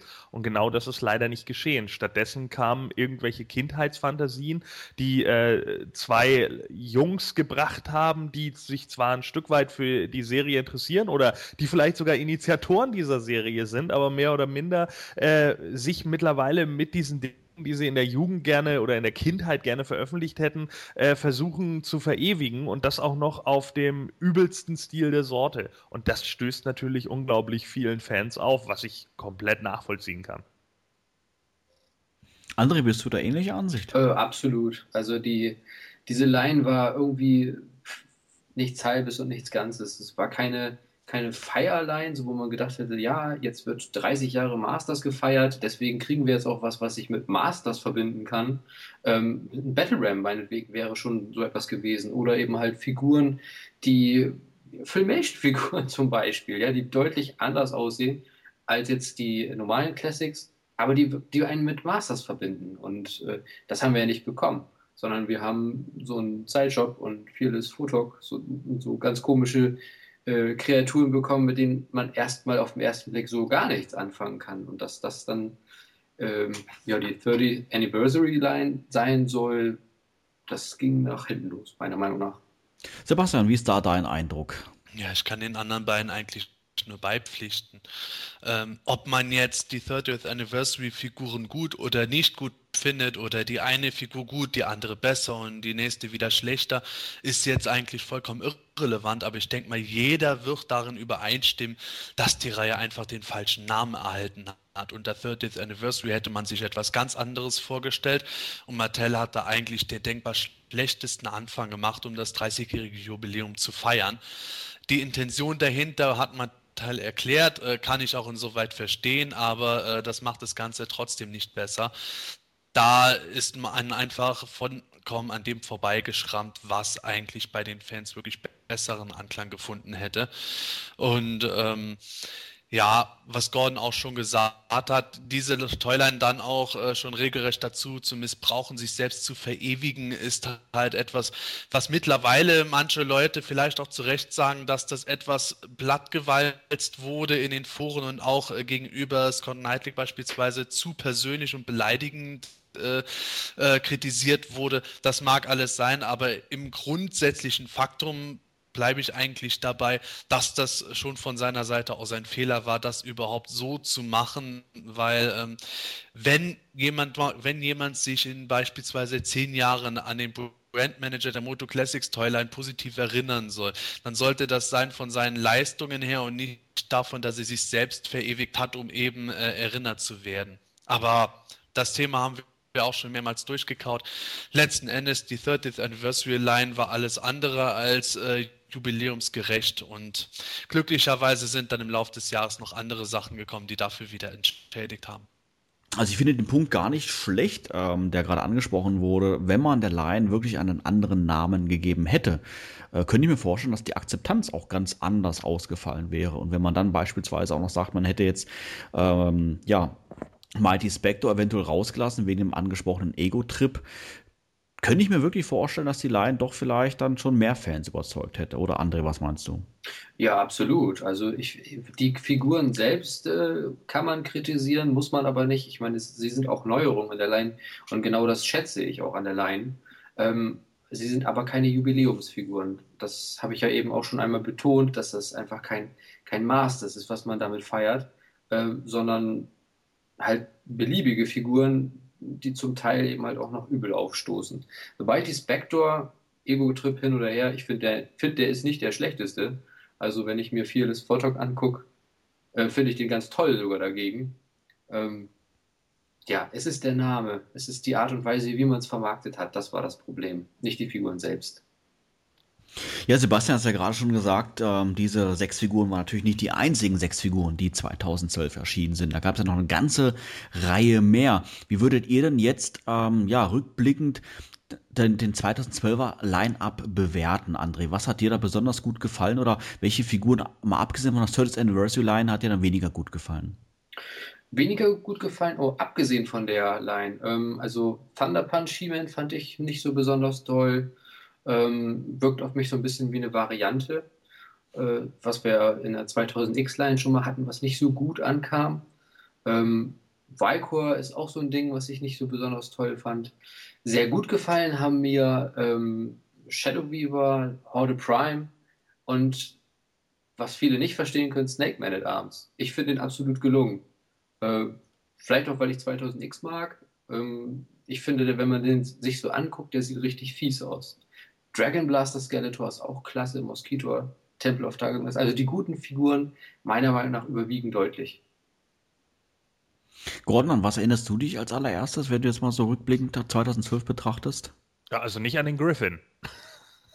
ne? Also, ja, ich weiß nicht. Also, es gab natürlich, also den Griffin zum Beispiel finde ich eigentlich auch äh, ganz toll, aber der bleibt irgendwie nicht so im Gedächtnis. Also, für mich waren äh, da auch äh, einige andere irgendwie im Vordergrund. Allen voran die, die beste Skeletor-Variante, Dragon Blaster Skeletor, ganz klar.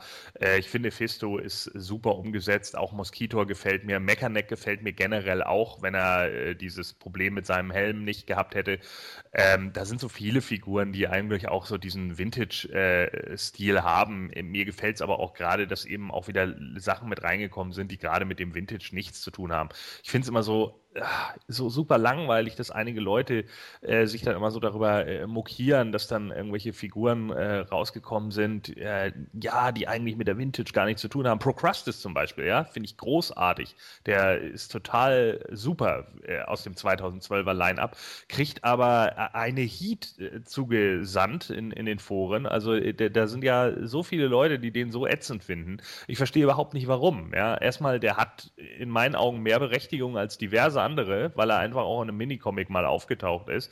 Äh, zum anderen äh, ist er einfach top designt und äh, dann passt das auch wieder. Das ist ja so ähnlich wie mit Drego Man, ja, der passt einfach gut, weil er einfach gut gemacht ist und nicht einfach irgendein Superheld mit einem Peak vorne drauf oder irgendein komischer Ritter. Und das ist eben genau der Punkt. Also ich denke, da, da äh, kommt es dann im Endeffekt drauf an. Das ist bei Snake Man at Arms vielleicht jetzt ein Stück weit auch so. Der ist eigentlich ganz cool designt. Es ist halt einfach nur so eine bisschen langweilige Variante, wie ich jetzt persönlich finde. Aber ansonsten bin ich eigentlich auch mit 2012 sehr zufrieden gewesen. Nicht nur aufgrund eben der äh, Vintage-Sachen, sondern eben auch mal aufgrund dieser Sachen, die halt nicht unbedingt da reingehören. Und das wird ja auch 2013 noch auf uns zukommen. Sebastian, gibt es bei dir eigentlich wirklich so ein 2012er Highlight oder hat so jede Figur so ein bisschen so deinen den Bonus? Ja, ähm, es gibt für mich schon Highlights und Lowlights. Wobei ich sagen muss, in Summe war äh, das Line-up von 2012 für mich ähm, etwas, wo ich sage, äh, es war in Summe schon etwas durchwachsen. Das hat man auch mitunter an den Reaktionen gemerkt. Wir haben ja gerade über die 30th Anniversary Line geredet die man jetzt zwar separat davon sehen kann, aber letzten Endes haben die Leute das ja alles als Summe des Ganzen gesehen, weil es halt auch Figuren waren. Und äh, ich denke schon, dass auch wenn diese Line anders geheißen hätte, äh, die Figuren nicht gerade so viel Anklang gefunden hätten zu einem gewissen Teil weil äh, Mattel meiner Meinung nach dieses Jahr es schon etwas übertrieben hat, was so Obskuritäten betrifft die Stimme mit Gordon überein. Procrustes ist für mich ja so das heimliche Highlight des Jahres gewesen. Schon weil ich den Charakter eigentlich von Anfang an mir immer erträumt hatte. Und dann er auch so genial umgesetzt ist. In meinem Review habe ich beispielsweise geschrieben, der erinnert mich total an diese Ray Harryhausen-Kreation, die unter anderem bei Jasan und die Argonauten zu sehen waren, wo ich sage, das ist so herrlich Retro für mich, das ist einfach grandios. Aber es ist halt im Grunde die letzte Figur von diversen Obskuritäten gewesen, wozu auch die 30th-Figuren gehören. Snake Man at Arms ist halt etwas, wo kein Mensch danach gerufen hat. Die Figur war auch dann suboptimal letzten Endes meiner Meinung nach umgesetzt. Und ähm, insofern muss ich sagen, dass Mattel zwar etliche Heavy Hitter rausgebracht hat, aber ähm, die auch bitter nötig waren, um eben sehr deutliche Obskuritäten etwas auszugleichen. Aber so die besten Figuren von 2012 für mich unter anderem trotz der vertauschten Arme Stinkor fand ich super genial, allein schon wie man den umbasteln kann an auf das, was man am liebsten möchte. Fisto war toll, Redlaw war eigentlich super gelungen, Thunder Punch Sheeman war für mich die beste Variante und Ragoman äh, hat mich vollkommen überzeugt, obwohl es ein neuer Charakter ist. Enttäuschendste Figuren sind für mich tatsächlich sowas wie Mighty Spectre und Sir Laserlot, Snake Man at Arms.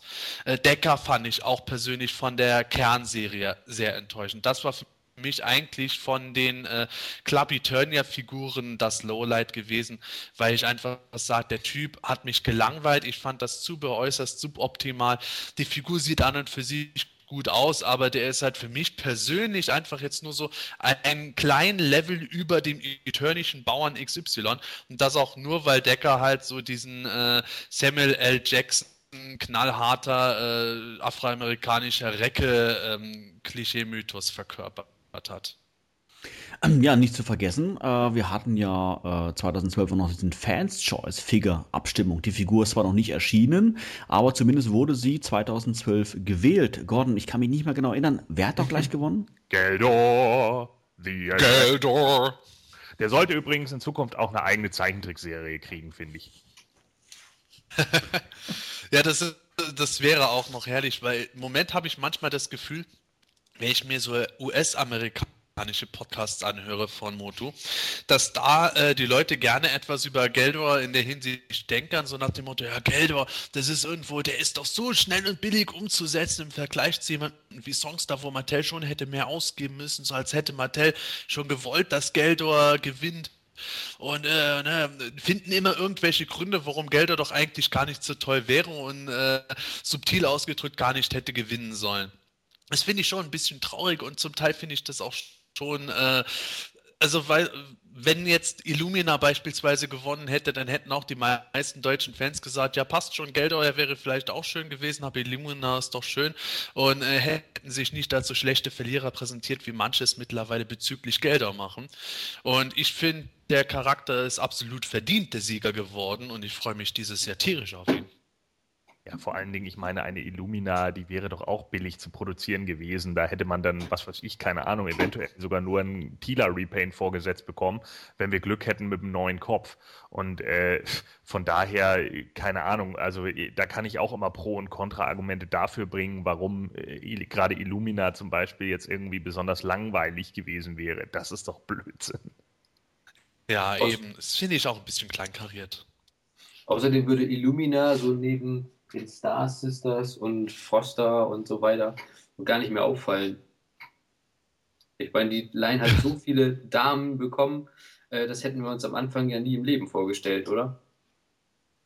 Nee, das mit Sicherheit nicht. Gerade die Star Sisters waren ja dieses Jahr oder beziehungsweise 2012 einer der größten Kritikpunkte an der Toyline, äh, weil eben Princess of Power Mädels und dann auch noch so obskur und überhaupt. Aber letzten Endes muss man schon sagen, wenn man jetzt insgesamt anschaut, was wir an Mädels mittlerweile bekommen haben, also durchaus beeindruckend generell, wenn man jetzt auf die Fan-Choice-Figure-Abstimmung guckt, wird es genügend geben, bei dem man hätte äh, rummeckern können. Ich meine mal davon abgesehen, dass äh, alleine schon vier Figuren generell nur irgendwelche Varianten beziehungsweise Repaints sind. Ähm, kann man sich doch wohl über Geldor überhaupt nicht beschweren. Ich meine, was wäre denn wohl los gewesen, wenn wir tatsächlich eine Crash Landing Marlena bekommen hätten?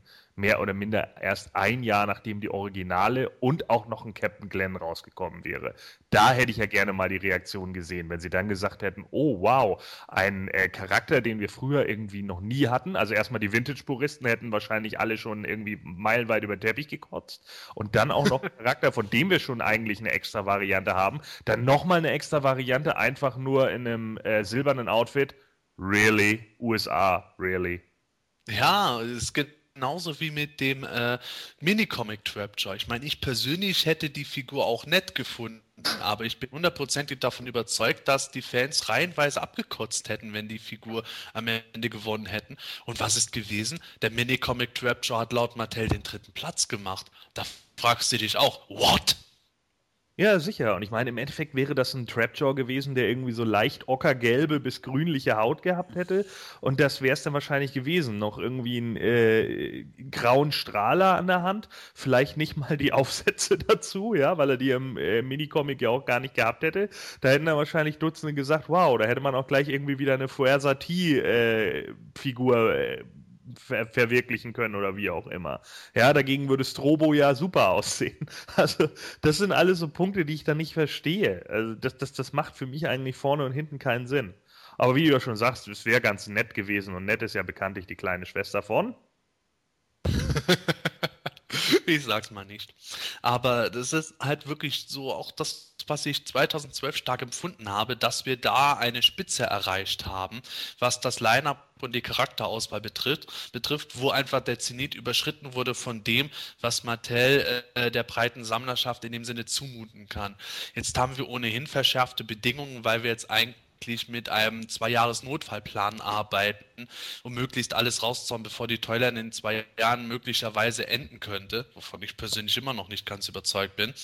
Aber jedenfalls äh, kriegen die Leute jetzt natürlich auch noch mehr Torschlusspanik, dass irgendein wichtiger Charakter nicht erscheint, wenn jetzt äh, ein obskurer Charakter in Monat XY kommt. Und das haben wir 2012 aber schon vor dem Abonnement auch erlebt gehabt, dass da äh, halt äh, teilweise die Geduld der Komplettsammler überstrapaziert wurde. Und da äh, hat Mattel einfach überschätzt, äh, wie viele Komplettsammler oder Abonnenten es gibt, die auch wirklich auf sowas wie Decker abfahren würden. Äh, ja, das denke ich natürlich auch. Was ich natürlich immer nicht so ganz verstehe, das ist halt in, unter der Userschaft, wie gesagt, das haben wir ja immer wieder, äh, dass dann einige Leute, also die Vintage-Puristen kann ich einfach nicht verstehen. Ja, äh, will man denn wirklich nur die originalen 70 Figuren oder 69 oder wie viele es da gegeben hat, äh, haben und dann ist die Toyline zu Ende? Also für mich macht doch gerade das von der Toyline auch aus, dass es einfach auch mal so ein paar andere eben gibt, die im Minicomic aufgetaucht sind, wo man sich schon als Kind gedacht hat, ah, die hätte es doch irgendwie auch mal geben können oder das hätte ich cool gefunden oder alleine nur wegen dieser Geschichten, die wir schon in anderen äh, Podcasts besprochen haben, ne, wo irgendjemand aus dem Urlaub wieder kam und dann gesagt hat, ja, ja, die Queen Marlena, die habe ich da auch hängen sehen. So, ja. Allein nur deshalb schon gehört das doch irgendwie mit dazu. Also ich meine, wenn ich jetzt auf die Liste geguckt habe von den Kandidatenlisten, dann hätte ich mich äh, eigentlich nur mit Geldor oder äh, den Masks of Power Dämonen abgegeben, weil die für mich irgendwie dieses Vintage-Feeling haben, keine Variante sind, etc. Warum so viele Leute bei Illumina irgendwie rumjammern, äh, beziehungsweise bei Geldo rumjammern und bei Illumina nicht, macht sich für mich nicht aus. Von Illumina existiert, äh, gelinde gesagt, eine Zeichnung. Geldo hat wenigstens immerhin eine gesamte Story bekommen. Songster ist mir, weil einfach zu obskur, denn nur weil er irgendwann mal auf irgendeinem so Bandwagon mitgefahren ist, als ein kurioser Charakter, äh, möchte ich eigentlich gar nicht wissen, wie viele Leute da hinterher am Rad gedreht hätten und gesagt hätten, was, davon habe ich noch nicht mal ansatzweise was gehört. Jetzt haben wir wieder so eine Obskurität, die eigentlich keine Sau kennt. Also das sind so Punkte, die, die kann ich nicht nachvollziehen. Das sind einfach Dinge, die, die machen für mich schon von der Logik her keinen Sinn. Natürlich hat es immer auch was mit Subjektivität zu tun, das ist ganz klar, will ich auch überhaupt nicht bestreiten. Aber manchmal sollte man vielleicht mal überlegen, wogegen man eigentlich gerade wettert. Also nachvollziehen kann ich es schon zu einem bestimmten Punkt. Wobei ich auch sage, dass ich es mittlerweile recht äh, lustig finde, wie halt eben nach Kerncharakteren gefragt wird, während die Anzahl der Kerncharaktere aus der Vintage-Toyline merklich zurückgegangen ist. Mittlerweile haben wir Heavy Hitter äh, als Char also Charaktere als Heavy Hitter, die wir früher als zweitklassig oder drittklassig bezeichnet hätten, einfach weil die wirklichen Heavy Hitter nach Ramen spätestens eigentlich so gut wie alle erschienen sind. Ein paar Horde-Charaktere sind meinetwegen noch wirkliche Heavy Hitter, aber jetzt kommt halt sowas, äh, wo dann halt gesagt wird, okay, hey, es gibt immer mehr Leute, die Rio Blast wollen, wo man früher gesagt hat, es gibt total viele, die Rio Blast absolut kacke finden und drittklassig bezeichnen würden. Also irgendwo geht da mehr die Auswahl aus. Und äh, ich persönlich sage auch beispielsweise, so gerne ich Dragstore haben möchte, aber der ist eigentlich auch schon für die Vintage Toilet verhältnismäßig obskur. Aber wie dem auch sei, was jetzt so Vintage Puristen in der Hinsicht betrifft, die sagen, ich möchte wirklich nichts äh, in dem Sinne Neues, sondern nur das, was ich von früher kenne, kann ich halt verstehen, wenn wirklich der Sammlertrieb rein Nostalgie bezogen ist. Das ist genau genauso wie mit Vintage-Sammlern, die aber sagen, äh, beispielsweise, ich mag einen Procrustes, weil ich den Minicomic von früher kenne und deswegen finde ich den gut, aber ich möchte halt trotzdem keinen Drago-Man haben, egal wie gut die Figur aussieht. Das ist für mich schön und gut. Was für mich dabei eher das äh, Traurige eigentlich ist, ist, dass diese Leute mitunter keine Geduld haben. Ich kann Torschlusspanik in der Hinsicht verstehen, dass man befürchtet, dass der Charakter, den man mag, wie in meinem Fall Dragster, vielleicht nicht erscheint und dafür drei, vier, fünf Charaktere erschienen sind, die man nicht mag. Aber jetzt muss man mal überlegen, wir haben die Toyline seit 2008, wir haben jetzt bald 100 Figuren, wenn, äh, wenn doch, ja, fast 100 Figuren haben wir jetzt bekommen. Und davon sind es äh, nicht irgendwo wie bei der 2000X Toyline 70 bis 80 Prozent nur irgendwelche Himmelvarianten, sondern doch schon sehr viele verschiedene Sachen. Und wir haben mittlerweile eigentlich so gut wie jeden Kerncharakter bekommen, zumindest aus der Vintage Toyline. Also irgendwo ist die Torschlusspanik für mich da auch nicht mehr so ganz als Argument zu verstehen. Und ich persönlich finde es eigentlich schade, dass wenn mal irgendetwas kommt, was etwas, nicht sag mal, ungewöhnlich ist, aber auch durchaus gelungen ist, dass das dann aber sofort niedergeredet wird mit dem Argument, ja, es ist aber kein Mantenne oder es ist kein Tubet und ich möchte das sofort haben.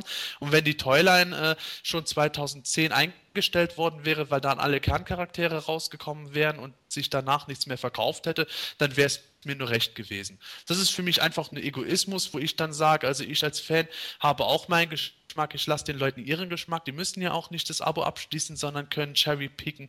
Aber ich möchte bitte schön auch die Möglichkeit haben, eine Toyline äh, so weit laufen zu sehen, wie es die Moto Classics halt bisher sind. Und das ist in der Industrie heutzutage äußerst ungewöhnlich. Da sollten wir eigentlich eher dankbar sein. Ja, und genau das ist ja das, was ich meine. Ne? Ich meine, dieses Gejammere, man muss erstmal Geld für Modulok ausgeben. Ja, sicher. Ich gehöre auch, zu, ich gehöre auch zur Horde, so ist nicht. Ja, ich bin auch der Meinung, dass man äh, im Modulog auf jeden Fall mit reinbringen sollte. Definitiv auch vor Multibot. Und ich freue mich jetzt schon, äh, wenn die Line dann noch in anderthalb Jahren läuft und dann eigentlich alle Vintage-Charaktere draußen sind, wenn dann die Leute sagen, man könnte aber auch so langsam wirklich mal einen Rotor und einen Twistoid bringen. Was soll das denn? ja, also, das sind dann auch so Sachen, die ich einfach nicht nachvollziehen kann. Ich frage mich manchmal immer, was, was wollen die Leute denken? So, es, es, es ist eine Sammler-Toyline. Es geht irgendwie darum, diesen Masters Kosmos darzustellen. Es kann doch nicht immer nur einzeln darum gehen, dass man die einzelnen Charaktere von damals nochmal wieder in einer neuen Variante hat. Das macht es doch dann auch nicht zwangsläufig irgendwie interessanter. Ja, das, das, bei 2000X hat mich das schon genervt dass einige Leute dann sagten, oh, hoffentlich kommen die neuen Charaktere nicht, die ja so gesehen gar keine neuen Charaktere waren, sondern im Endeffekt irgendwie nur Updates aus Filmation, wie zum Beispiel Count Maso. Was Count Maso am Anfang für eine Kritik abbekommen hat, das ist unfassbar. Und da denke ich jedes Mal nur, meine Güte, Leute, der, gilt laut Filmation, laut, äh, keine Ahnung, 2000X, wie auch immer, genauso zum Motu-Kanon, der ist doch gut designt äh, wenn ihr jetzt sowieso kein Abo abgeschlossen habt, wo ist das Problem? Meine Güte, setzt euch doch mal ein bisschen hin. Es ist, ist echt nicht so wild. Es gibt eben auch andere Leute, die vielleicht solche Figuren toll finden. Es gibt aber auch Leute, die der Auffassung sind, dass wenn zu viel in ihrer Auffassung Gurken rauskommen, dass das die Leinen über kurz oder lang äh, an die Wand fährt.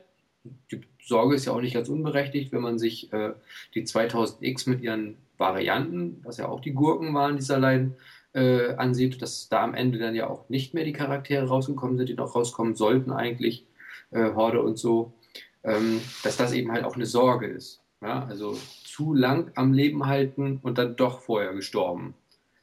Ja, sicher, aber ich meine, aber das sind ja, das sind ja Punkte, die, die äh, nicht direkt greifen. Das ist ja genau das Ding. Also ich meine, wenn wir das jetzt hätten irgendwie nachweisen können, oh, äh, statistisch gesehen, 2009 sind mehr Gurken rausgekommen als Top oder Heavy-Hitter-Charaktere, dann würde ich das ja alles verstehen. Ja, dann würde ich ja auch verstehen, dass dann irgendwie die Leute sagen, oh mein Gott, äh, das, das geht halt gar nicht. Wir haben jetzt irgendwie fünf Monate hintereinander nur äh, Crappies bekommen und jetzt äh, fehlen uns irgendwie die, die Hauptcharaktere oder wie auch immer. Dann würde ich diesen ganzen Hintergrund ja verstehen. Wenn es genauso wäre, dass wir 620 Repaints oder Varianten bekommen hätten wie bei 2000X, das würde ich alles nachvollziehen naja, können.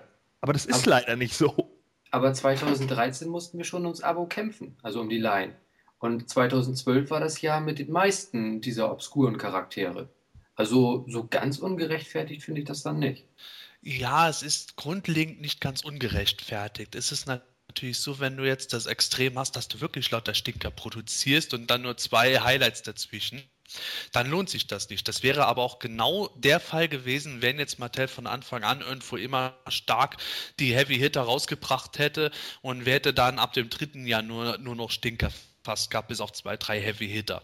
Und ähm, wir sehen zum Beispiel bei Mattels Ghostbusters Toyline, was passiert, wenn du lauter Stinker und Varianten rausbringst. Wobei Varianten bei der 2000X Toyline zunächst mal nicht das Hauptproblem waren, sondern die Art und Weise, wie Mattel diese Varianten dann auch noch gestreut hat. Aber ähm, ich glaube, der Rückgang des Abos äh, war auch nicht unbedingt äh, nur darauf zu fußen, wie die Auswahl an Charakteren war. Es wird natürlich jetzt gerne das Fighting Foreman Pack hervorgehoben äh, und es ist auch klar, das kostet viel Geld, äh, sowas rauszubringen. Gerade wenn man nicht drauf steht und selbst als Komplettsammler sagt, das ist sogar mir jetzt zu extrem. Aber es gab natürlich auch dann immer noch andere Dinge. Die Verschiebungen sind jetzt das geringste Problem, aber die Qualitätsmängel, die ganzen Probleme mit Digital River, teilweise sogar falsche Kreditkartenabbuchungen und, und sowas. Da ist auch schon eine große Antipathie gegenüber Matty Collector entstanden, wo, wo, man sagt, es kann durchaus auch auf das Abo abgefärbt haben. Und dann, wie ich schon gesagt habe, die Toyline läuft seit 2008 und das ist bis jetzt schon äußerst ungewöhnlich, dass die überhaupt so lange läuft. Die meisten Toylands, auch wenn es Sammler-Toylands sind, äh, kriegen eigentlich eher schon viel früher Probleme, dann noch zu funktionieren. Und es kann durchaus auch sein, dass diese Abo-Rückgänge eigentlich eine ganz normale Entwicklung sind und äh, so wie bei einer normalen Toyland nach zwei Jahren im Laden auf die Luft raus ist, es sei denn, das ist jetzt ein absoluter Hotseller wie Star Wars, der über zig Jahre einfach funktioniert funktioniert. Genauso kann es jetzt mit der Moto Classics Line einfach sein, dass man mittlerweile den natürlichen Zenit überschritten hat, dass ein gewisser Rückgang natürlich auf Probleme und vielleicht auch auf eine Charakterauswahl zurückgeht, aber der Großteil des Ganzen vielleicht gar nicht dort drin begründet ist. Sebastian, du hast jetzt gerade Probleme angesprochen, die 2012 aufgetreten sind. Da gab es ja doch mal hier und, hier und da was, sei es jetzt nicht nur von Digital River im, im Bereich Versand oder Abrechnung, sondern auch Qualitätsprobleme bei den Figuren selber. Würdet ihr letztendlich sagen, dass diese Probleme 2012 überwogen haben oder war der Anteil an, an, an, an gut produzierten Figuren oder an reibungslosen Abläufen doch eher überwiegend? André, wie siehst du das? Ähm, also ich finde schon, dass der äh, Anteil an Positiven eigentlich überwiegt. Also 2012 finde ich es eigentlich schon ein sehr positives Jahr war, weil wir ein äh, super äh, starkes Moto-Jahr hatten mit sehr vielen Charakteren, wo viel los war. Ähm, die Probleme, die dabei entstanden sind mit vertauschten Beinen oder, oder vertauschten Teilen und so, äh, ich sehe das eigentlich als ja, dumm gelaufen. Ähm, kann passieren, macht man mal einen Haken hinter. Sie haben sich auch entschuldigt. 2013 wird äh, kompakter. 2013 wird hoffentlich auch etwas professioneller. Und ähm, also meiner Meinung nach ist das Moto-Jahr 2012 eigentlich ein sehr positives gewesen. Siehst du das ähnlich, Gordon? Jein. Also äh, ich fand, eine Zeit lang hat sich das mit den, äh, mit den Qualitätsmängeln doch ein bisschen gehäuft. Also es kam natürlich auch immer drauf an, was. Äh, es gibt jetzt Qualitätsmängel, die sind für mich zum Beispiel als Mock-Sammler vollkommen irrelevant. Also mir ist es halt egal, ob bei äh, Dragon Blaster Skeletor, wenn man ihm 26 Mal das Schwert in die Hand und wieder rausnimmt, plötzlich die Farbe innen drin absplittert, weil ich das einfach nicht haben werde, das Problem. Aber äh, natürlich nervt das das äh, teilweise dann schon, dass man dann irgendwie äh, ja, Problematiken hat mit vertauschten Unterarmen ähm, und so weiter und so fort. Es gibt natürlich einige Sachen, die wären mir so überhaupt nicht aufgefallen. Da gucken einige besonders genau hin, ja, was weiß ich, mit vertauschten Schultern oder so. Und das sieht man in der Packung eigentlich sowieso nicht so gut. Es gibt aber eben einige Sachen, die fallen dann doch irgendwie auf und, und, und, sehen dann irgendwie im Gesamtgewicht halt so ein bisschen komisch aus. Also bei Mechaneck zum Beispiel hat halt meiner auch das Problem, dass die, äh, die, der Helm ein bisschen weit im Gesicht sitzt und es wirkt einfach irgendwie komisch, sein Gesicht wirkt dadurch irgendwie gedrungener. Einige äh, guckten dann da drauf, ob Spikor, glaube ich, einen Silberblick hat und hast du nicht gesehen. Also ist, natürlich, manchmal ist es sehr pingelig. Andererseits muss man sich mit sowas natürlich auch abfinden können. Äh, wenn man eine Adult Collector Line bringt, dann äh, muss man eben auch davon ausgehen, dass das äh, Publikum eben nicht kleine Kinder sind, die eben mal sagen, ja, äh, passt schon Ja, ich will halt einfach nur eine Actionfigur haben zum Spielen, sondern das sind eben dann auch Leute, die sich das genauer angucken und sagen, ja, so und so möchte ich meine Figuren aber nicht haben. Ich habe schließlich auch gutes Geld dafür bezahlt. Und da ja, da ist natürlich dann immer das Problem mit, mit diesen Qualitätsmängeln. Und äh, die, über die Verschiebung, glaube ich, kann man mehr oder minder hinwegsehen. Ich meine, das hat man mit so einem leichten Schmunzeln und in sich hineinlachen hingenommen, weil man sich dachte, oh Mann, Leute, ihr schafft es halt einfach nicht. Aber dann, äh, wie Sebastian gerade eben schon gesagt hat, diese ganzen Problematiken mit den Kreditkartenabrechnungen, so ein Blödsinn von wegen.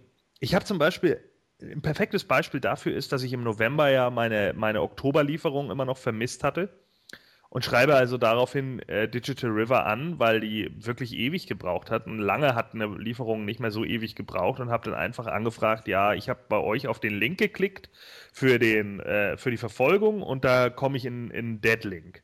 Also möchte ich gerne wissen, äh, ob ihr mal nachgucken könnt, äh, wo meine Lieferung geblieben ist. Und dann kriege ich die Antwort, ja, wir haben Ihnen eine neue Lieferung rausgeschickt.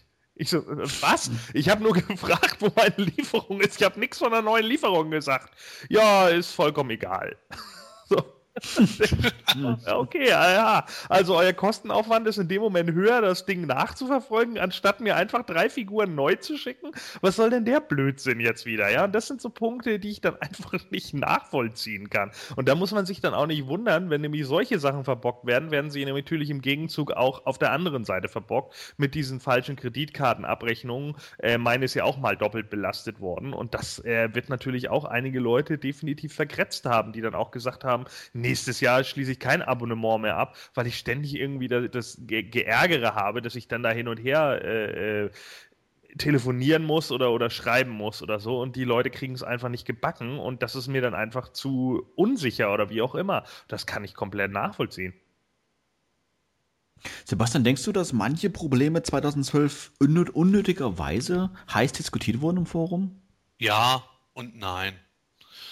Ähm, wie diese Problematik mit der Wayman-Verschiebung jetzt etwas übertrieben wird, gab es auch andere Sachen, wo ich dann gesagt habe, es wurde auch mitunter äh, übertrieben.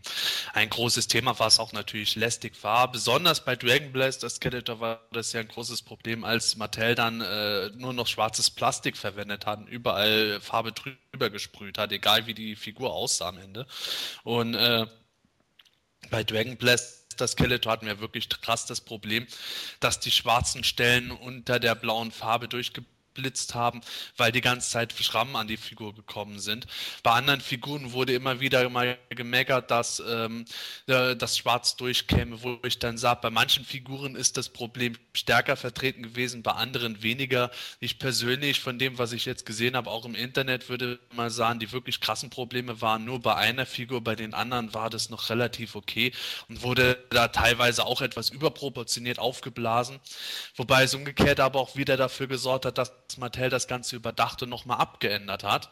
Auch wenn ich nicht verstehe, dass das Halsgelenk vom schwarzen Moskito jetzt deswegen beige gegossen wurde. Das hat auch wieder so was Seltsames. Wenigstens ist es nicht erkennbar.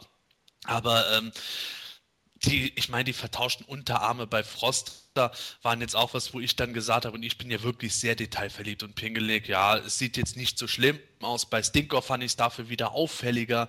Äh, die Summe hat es am Ende einfach gemacht. Wie Gordon gesagt, es ist schon auffällig viel passiert, äh, im Kleinen wie im Großen. Und äh, ich bin auch nach wie vor überzeugt davon, dass Mattel äh, Mitte bis Ende 2011 die Produktionsstätte gewechselt hat, denn ab der Dezemberlieferung waren die Figuren in der Qualität plötzlich auch aus merklich anderem Plastik gefertigt. Und ähm, da erst da gab es dann gewisse Probleme mit Gelenken und sowas, die vorher nie Probleme gemacht haben. Und ich glaube, da haben auch viele Probleme hergerührt. Für uns als Kunden bleibt dann natürlich unterm Strich, äh, dass es trotzdem äh, unnötige Scherereien gab, was auch letzten Endes für die Toyland schädigend ist. Aber ich hoffe mal, dass wir 2013 jetzt nicht ganz so viel erleben werden. Wir werden mit Sicherheit Probleme erleben. Ich wäre auch nicht überrascht, wenn wir jetzt nochmal irgendwo vertauschte Schultern oder sowas sehen würden. Wobei Mattel da vielleicht endgültig mal äh, es schafft, es zu beheben. Aber irgendwas wird mit Sicherheit noch mal passieren, wo wir uns ärgern drüber. Aber solange es nicht mehr so gehäuft auftritt, bin ich da ja schon mal ganz glücklich. Und unterm Strich muss ich sagen, wenn ich mir jetzt meine Figuren von 2012 ansehe, mit Fehlern etc., bin ich trotzdem eigentlich ziemlich zufrieden. Ja, ein Thema 2012 waren ja auch die Comics. Äh, da gab es ja eine ganze Menge eigentlich, ne? Oder Sebastian?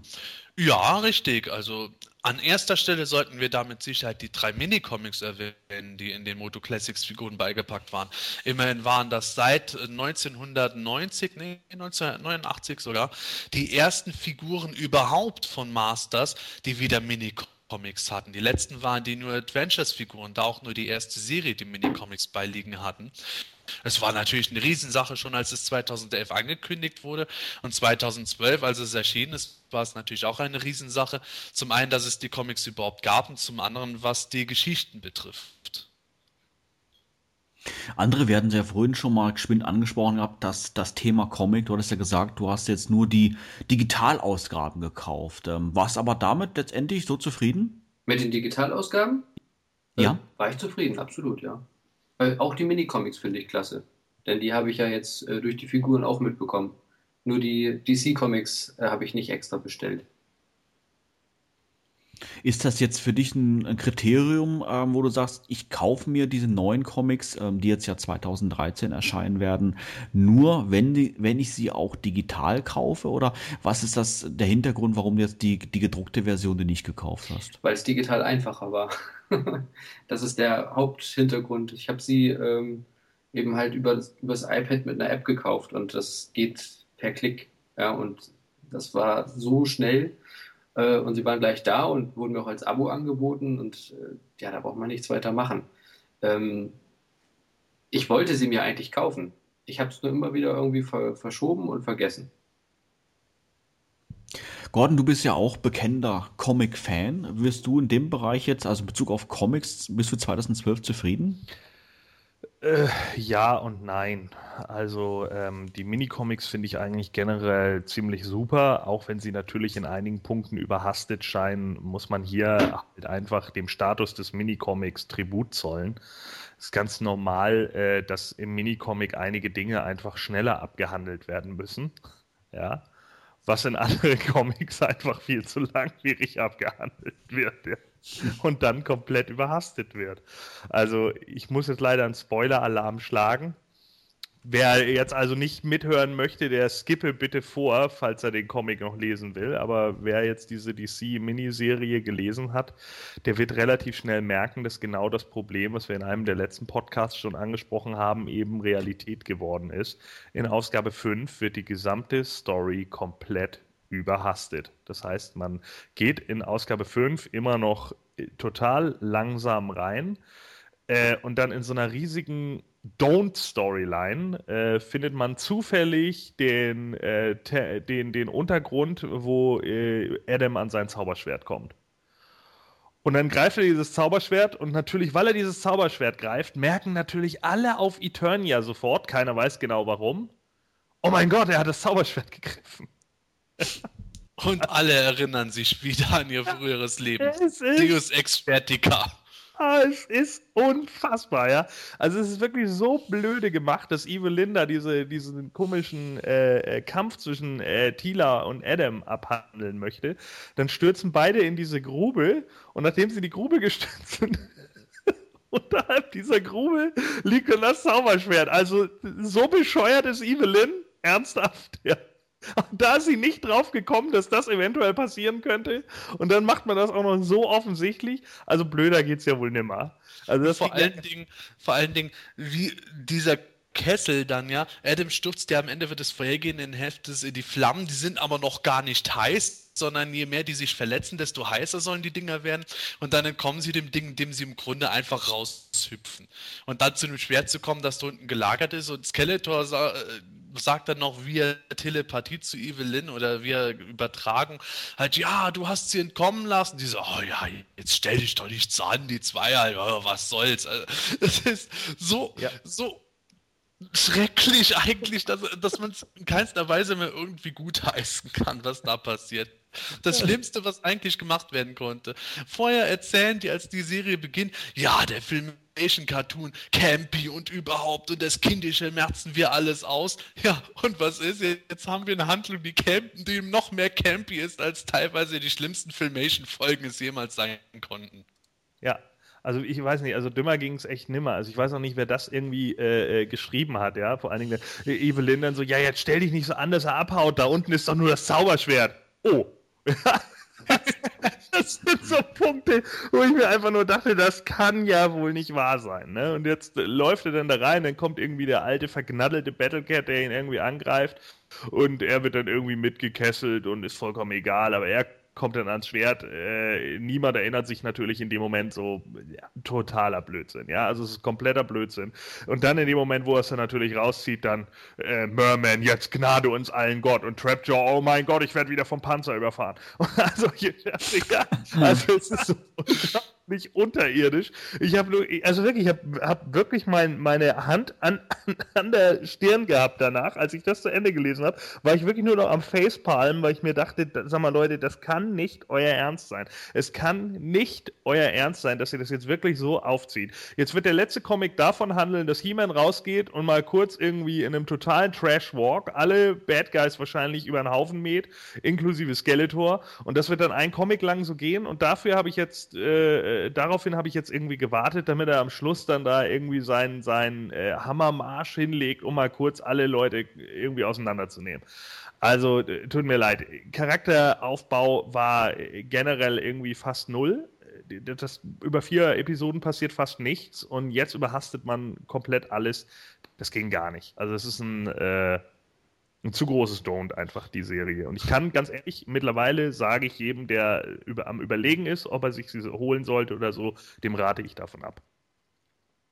Und vor allen Dingen, am Ende Skeletor macht noch diese Herausforderung, ja komm, nur komm mit allem, was du hast, ich werde dich platt machen, nachdem er zuvor zwei Ausgaben lang vor Evil so rumgedruckst hat. Du willst sie nicht töten? Nein? Schade. Du hast sie entkommen lassen, ja? Ist schon gut. Also, es ist total unglaubwürdig. Aber der positive positive Aspekt ist ja, ich bin ja froh, dass sie in den letzten beiden Ausgaben es nicht gemacht haben, was ich von Anfang an befürchtet habe, dass sie Man at Arms zur Hingezogenheit zu Thiele dahingehend äh, darstellen würden, dass er versucht, sie zu vergewaltigen, bevor er seine Erinnerungen wiederfindet. Da habe ich irgendwie gedacht gehabt, das wäre genau das, was ich jetzt erwarten würde von irgendeinem, der von nichts eine Ahnung hat, aber gerne Moto erwachsener machen will, dass er sowas reinbringt. Das ist zum Glück nicht passiert. Und da bin ich glücklich. Und bei allem Trash muss man sagen, mir hat es immer noch gut gefallen, dass Battlecat beinahe, äh, beinahe Adam umgebracht hätte. Das fand ich noch irgendwo ganz nett. Aber, ähm, also so schlecht die Miniserie jetzt aus meiner Sicht auch ist, zumindest äh, habe ich jetzt, wie gesagt, eben Hoffnung auf die fortlaufende Serie. Ich glaube, dass man das dort vielleicht auch von Mattels Einfluss aus, vielleicht aber auch wegen etwas anderem, vielleicht weil Keith Giffen nicht mehr die idiotische Story von James Robinson umsetzen muss, dass es da auch besser werden kann als jetzt diese Miniserie geworden ist. Bei der Miniserie muss ich sagen, einfach diese klassische Story der Queste des Helden, der äh, auszieht, um irgendwo zum Superhelden zu werden, ist einfach grandios verbockt worden. Aber nach dem Januar kann ich es auch dann wieder schnell vergessen vergessen und mich auf den April freuen. Ja, und ich meine, schlechter machen können sie es ja jetzt auch kaum, ne? Also ich wüsste nicht, wie sie, wie sie das jetzt wieder unterbieten wollen. Also das, das geht für mich halt nicht zusammen. Also tut mir leid, ich weiß nicht, wer, äh, warum sie sich jetzt daran gesetzt haben und warum irgendjemand äh, von den Writern in irgendeiner Weise der Meinung war, dass das eine gute Story wäre. Äh, ich habe keine Ahnung. Also, äh, das sind alles gestandene Leute eigentlich, die da so mitgemacht haben, zumindest an diversen anderen Projekten schon mitgearbeitet haben und eigentlich auch wissen sollten, wie so ein paar Aufbauten sein müssten, sollten, könnten. Vor allen Dingen, wenn es um eine Miniserie geht. Man weiß also, man hat nur eine beschränkte Machart, weil man eben nur sechs Comics oder wie auch immer zur Verfügung hat. Demzufolge muss man vielleicht auch einige Sachen fassen, aber doch nicht so. Dann fängt man doch nicht an und sagt, ja, fünf Comics lang sind wir ausschweifend und im letzten, da gibt es dann nur noch auf die Omme. Nee, da macht man 3-3, Leute. Das macht doch ein bisschen mehr Sinn. Ja, und da ja, hätte gut. Ähm, ja. Ich habe aber auch das Gefühl mittlerweile, jetzt in Retrospektive sozusagen, dass diese Masters Comics von DC, also zum einen die Digital Comics fand ich um Längen besser als die Miniserie, aber generell, dass das bei DC äh, eine relativ niedrige Priorität hat und da auch nicht so genau darauf geachtet wurde, was man macht. Äh, jetzt nicht von dem Stand eines Hardcore-Moto-Nerds aus, sondern auch eines generellen Comic-Lesers empfinde ich die Serie einfach auch als nicht gut gelungen. Und ähm, wie wir auch am Anfang geredet haben, die Verkaufszahlen haben auch im Grunde keinen besonders großen Erfolg wiedergegeben. Also die haben gerade so in dem Bereich getröppelt, wo sonstige Serien bei DC auch äh, ganz gerne wieder eingestampft werden. Und ich frage mich da ehrlich gesagt auch, ob die Serie im April nicht äh, fortlaufend fortgesetzt wird, weil nochmal mit Mattel ein weiterer Deal gemacht wurde, der vielleicht auch DC etwas äh, günstiger monetär erscheinen lässt, weil äh, Mattel meiner Meinung nach natürlich daran gelegen sein dürfte, dass die Serie fortgesetzt wird. Mattel versucht ja weiterhin einen Film voranzutreiben. Und da ist es gut, wenn man irgendwo, ob Videospiel oder diese Comics, immer noch irgendwo was auf der Pfanne hat, wo zumindest eine gewisse Grundklientel, die potenziell an dem Film interessiert sein könnte, schon durch sowas vorbereitet wird. Ja, also ich meine, äh, dass DC da jetzt vielleicht nicht unbedingt den riesen Anspruch dran hegt an diese, äh, an diese Comic-Line, das, das sehe ich sicherlich ähnlich. Aber andererseits frage ich mich dann immer, man hat doch irgendwie als Schreiber äh, und so auch einen Anspruch an sich selbst. Und also ich kann mir immer nicht vorstellen, dass die Leute dann hinterher da sitzen und mit ihrem Resultat wirklich zufrieden sind bei sowas. Also, weil es für mich so unlogisch aufgebaut ist. Also, ich würde so gerne mal wissen, wenn der, der es geschrieben hat, am Schluss diese sechs Comics am Stück durchliest, ob er dann wirklich sagt: Ja, Mensch, so, das ist mein Machwerk. Das kommt wirklich irgendwie an Cravens letzte Jagd von Marvel ran. Also, das ist nun wirklich ein Sakrileg, dieser Vergleich. Aber? Ich habe das bei früheren Sachen auch schon äh, mitgekriegt gehabt, wo man dann gesagt hat, boah, die Comics, die sind ja total kacke geworden. Eigentlich eine gute Ausgangslage und die wurde dann grandios versemmelt, wo dann teilweise die Autoren selber gesagt haben, das ist nicht meine Story. Die wurde vom Redakteur umgeschrieben. Weil der, was weiß ich, seinen persönlichen Stempel auch noch draufsetzen wollte wollte oder seinen persönlichen Scott Knightley landen wollte, was weiß ich halt. Also vielleicht ist das auch da äh, entstanden, dass die Autoren eigentlich äh, die Story gar nicht mal genauso geplant hatten, sondern doch etwas anders. Und dann hat vielleicht der Zeichner mal mitgemischt und gesagt, er möchte jetzt aber ein Heft lang ausschließlich Merman illustrieren. Oder äh, der Redakteur hat dann gesagt, oh, mir gefällt es aus diesem Grund nicht und ich ändere das jetzt auch nochmal nachträglich, weil Redakteursänderungen von den Geschichten der Comic-Autoren sind ja eigentlich gang und gäbe bei Superhelden-Comics.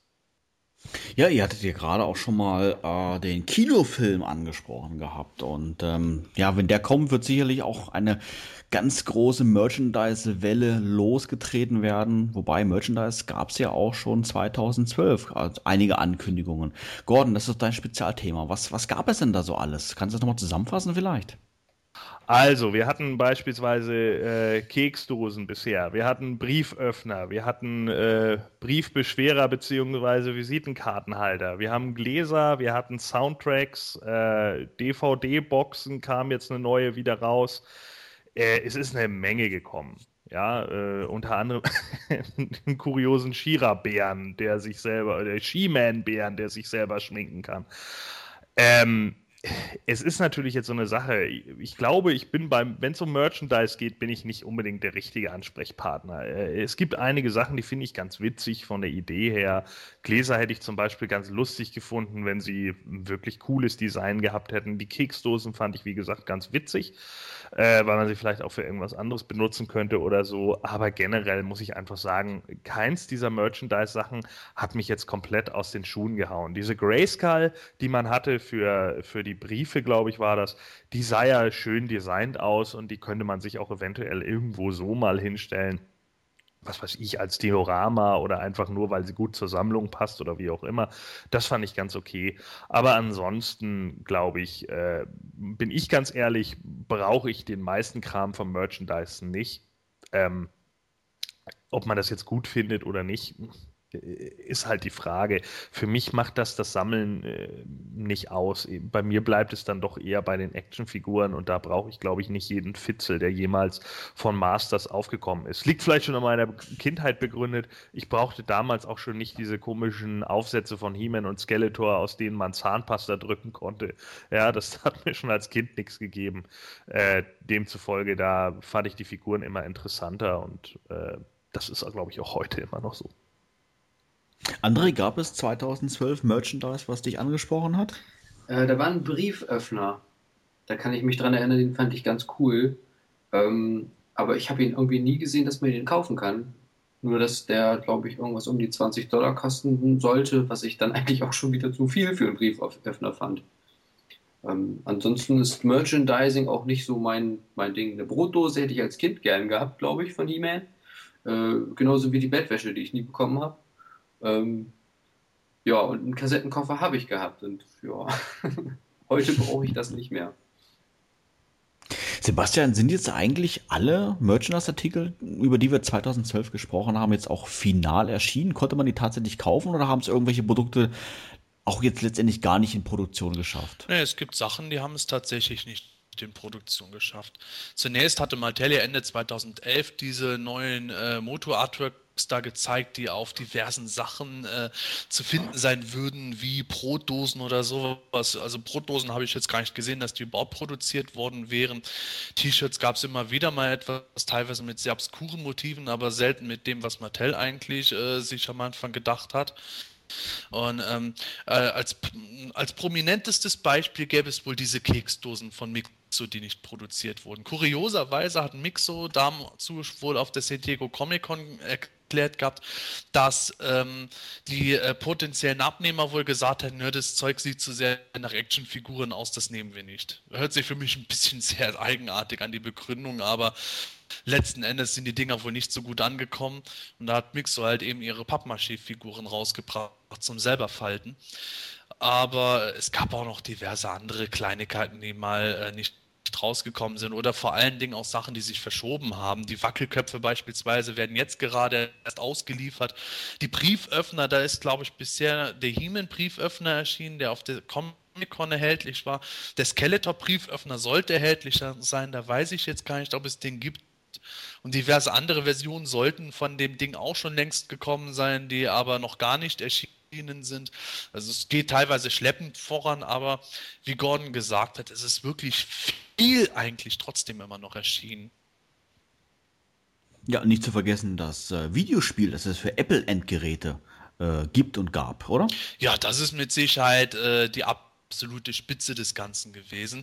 Äh, dicht gefolgt von der Grayscale Statue oder dem Grayscale ähm, Kartenhalter, äh, an Prominenz zumindest.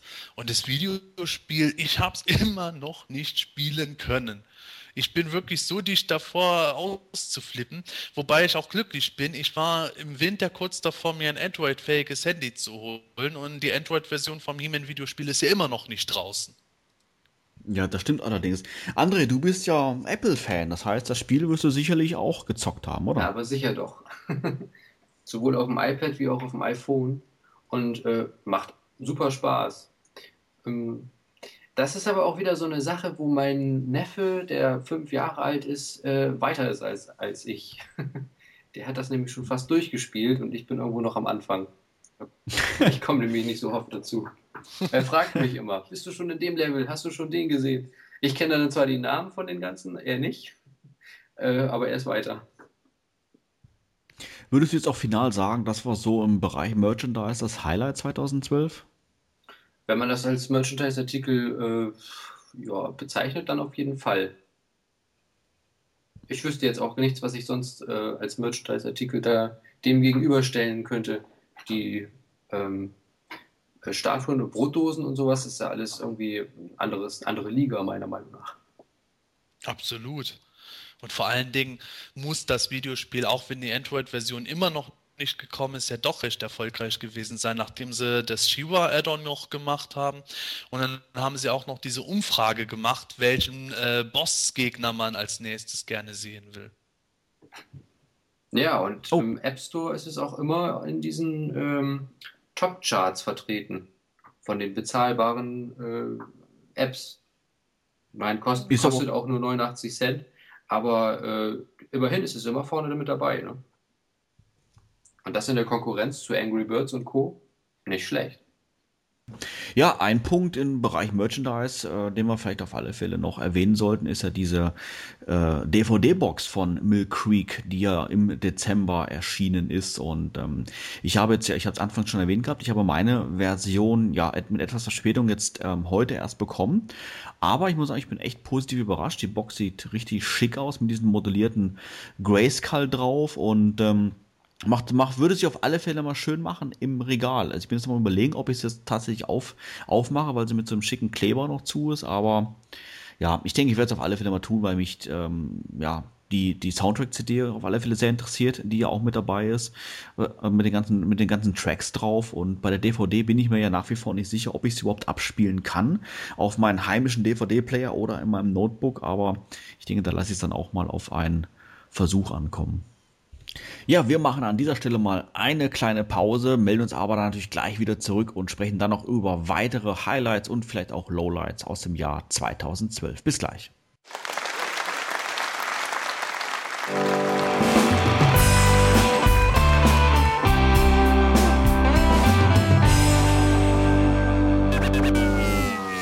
Malen, Schreiben, Spielzeug basteln. Das aktuelle Fanprojekt.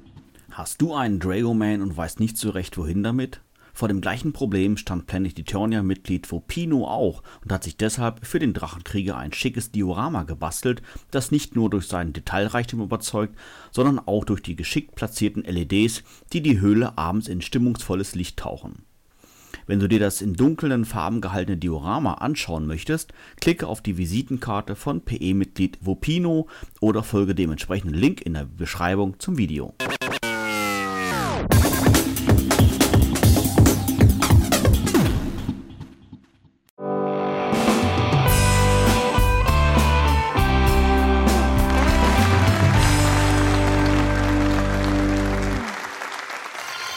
Themenlounge. Nerds im Detail. Herzlich willkommen zurück in der Themenlounge. Wir sprechen heute über das Moto Classics Jahr 2012 und wenn ein Thema da natürlich ganz besonders heraussticht, dann wohl Castle Grayskull, oder Gordon? Ja, absolut. Also äh, damit hätte wahrscheinlich niemand gerechnet, als die Toyline irgendwie 2007 das erste Mal geteased wurde mit einem äh, King Grayskull. Da wird niemand wahrscheinlich davon ausgegangen sein, dass diese Serie sich überhaupt so lange hält und dass man irgendwann nochmal eine neue Version von Castle Grayskull in den Händen halten würde. Das haben viele Leute, inklusive ja auch uns zwischendurch, kategorisch ausgeschlossen. Ja, wir haben ja alle gesagt, boah, das wäre großartig, wenn die kommt.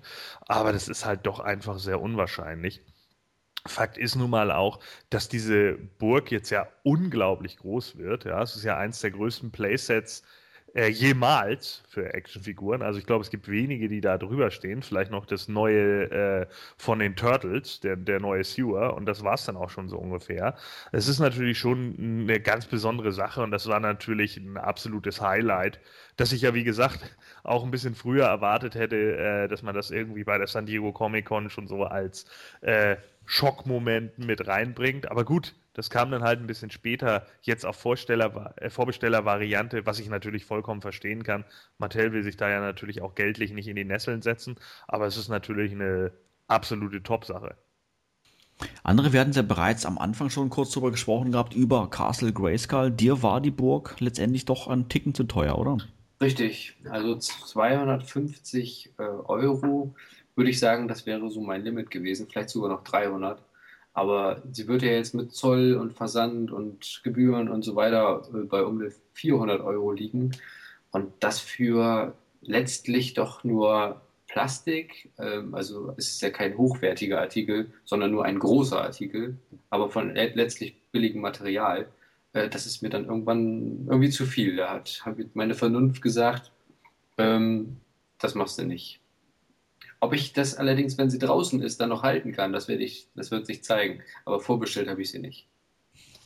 Sebastian, du bist auf alle Fälle mit dabei. Wir hatten es ja im Podcast schon erwähnt gehabt. Ähm, ja, trotzdem ist es ja doch vom, vom geldlichen Aspekt ja doch ein, ja, ziemlich teuer, das Ganze. Und ähm, ist es dann aber trotzdem so, dass du dich wirklich enorm drauf freust? Oder siehst du das ähnlich wie André, dass du sagst, Mensch, naja, ein bisschen schade ist es schon um das Geld? Ach, bei mir ist Vieles schade ums Geld, aber ehrlich gesagt, es äh, tut es mir ums Geld eher leid, wenn ich äh, das in eine Autoreparatur investiere, als wenn ich jetzt Castle Grayskull bekomme. Ich bin da wirklich absolut begeistert, jetzt schon und freue mich absolut drauf. Natürlich habe ich bei der großen Summe aber auch äh, eine gewisse Angst, dass jetzt irgendwas schiefläuft in der Produktion. Jetzt gerade nachdem mit Granamir der bislang teuerste Artikel kam, da prompt ein Fehler auftritt, was eigentlich nicht sein darf, äh, bin ich natürlich vorsichtig und warte mal ab, was da genau kommen wird. Aber äh, ich hoffe mal, dass kein Defekt an der Burg da sein wird und äh, wenn doch, dass ich die umtauschen kann ohne Mehrkosten. Aber ähm, es, gibt es gibt auch wiederum Leute, die ähm, jetzt äh, äh stärker, stark daran dazu äh, tendieren zu sagen, Castle Grayskull wird auf jeden Fall irgendwelche Probleme und Fehler haben. Ich dann sagen, ja, man muss das ganze Ding jetzt nicht sofort schon irgendwo schlecht drehen, bevor bevor es überhaupt rausgekommen ist. Und momentan zumindest möchte ich mir meine Freude eigentlich noch gern daran bewahren, ohne daran zu denken, was vielleicht eventuell mal sein kann.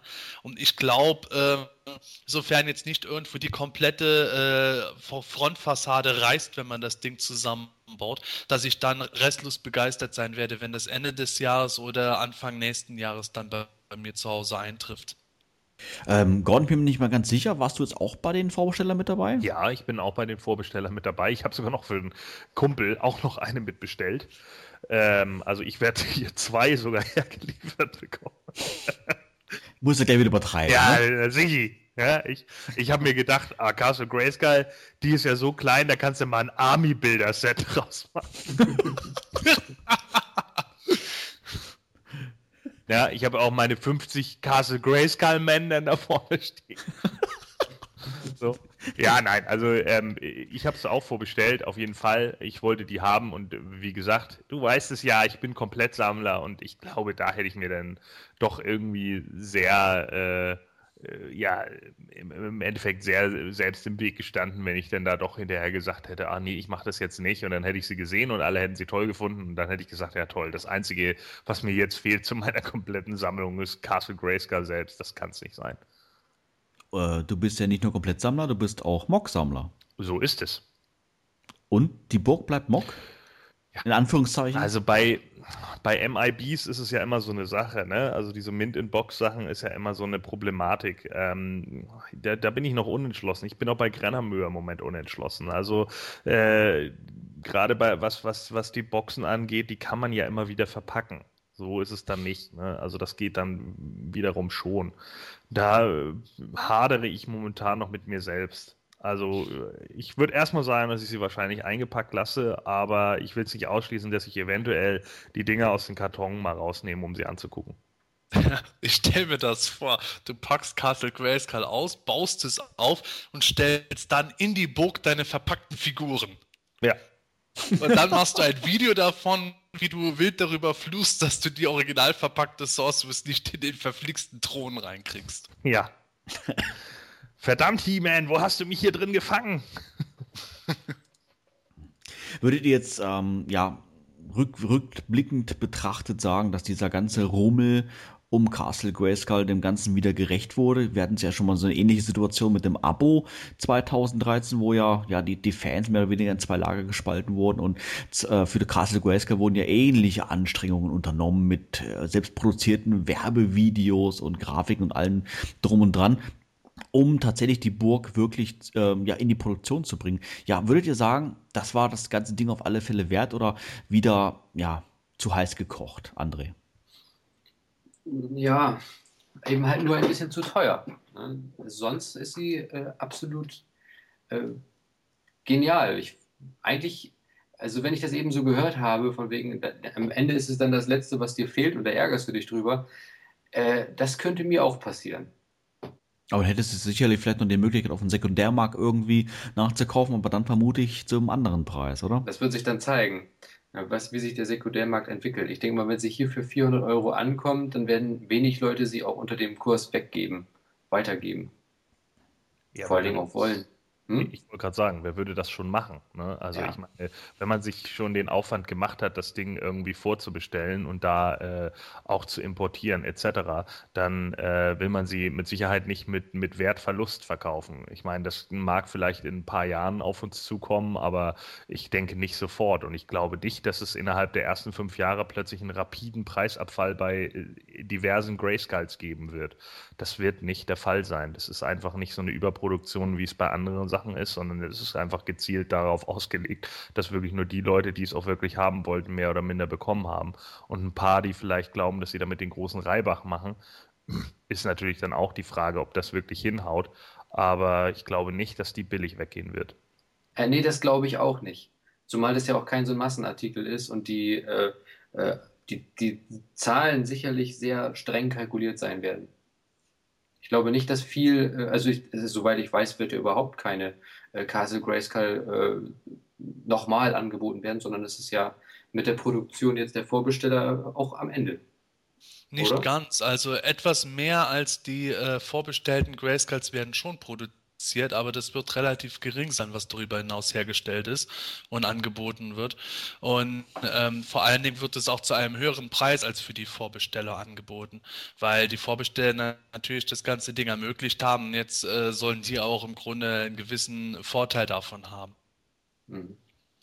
Ich finde aber auch, dass, ähm, da, dass der Rummel um Castle Grayskull rum schon äh, eine sehr schöne Sache war. Ich meine, Castle Grayskull, wie Gordon schon gesagt hat, wer hätte 2008 jemals äh, auch nur ansatzweise realistisch damit gerechnet, dass die Bo kommen würde und nicht irgendwo in einem Masters äh, He-Man äh, nur, nur seitwärts reingehend da durchpasst und äh, den Kopf noch einziehen muss, sondern wirklich in diesen äh, Maßstäben auch, die jetzt veranschlagt sind, mit allem drum und dran. Also das Äußerste, was wir mal spekuliert hatten, war vielleicht eine Fassade zum an die Wand stellen mit aufklappbarem Tor, das eher als Hintergrunddiorama als äh, wirkliches Playset dienen würde. Und das ist äh, schon eine unglaubliche Sache an und für sich eigentlich.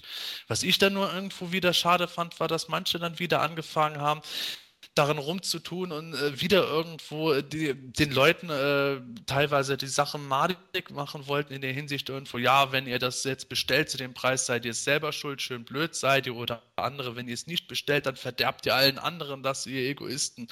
Wo ich von beiden Seiten auch wieder diese Argumente so kindisch fand, wo ich mir denke, im wahren Leben werden die Leute doch auch ganz anders reden, nicht irgendwo äh, wieder mit diesem äh, Internetstil daherkommen, wo man irgendwo das Gefühl hat, dass man es teilweise mit Schülern zu tun hat, die nur etwas sagen, um mit Fleiß die anderen Leute zu provozieren. Das fand ich daran wieder schade. Aber gut, das ist halt Teil des Internets, damit muss man leben können.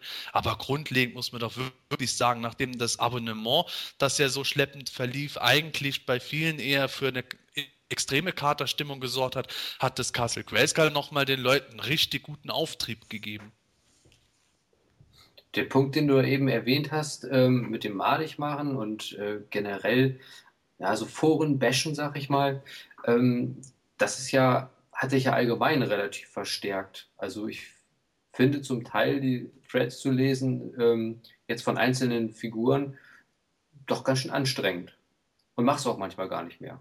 Also mehr als ja. über die Preview-Bilder oder sowas komme ich dann gar nicht mehr hinaus, weil es dann einfach irgendwo sich dreht äh, und auch nicht mehr schön ist, weil es, also ich eigentlich freue ich mich ja über die Sachen und äh, im Prinzip wird aber nicht, sich nicht gefreut, sondern eigentlich nur draufgehauen. Das macht keinen Spaß.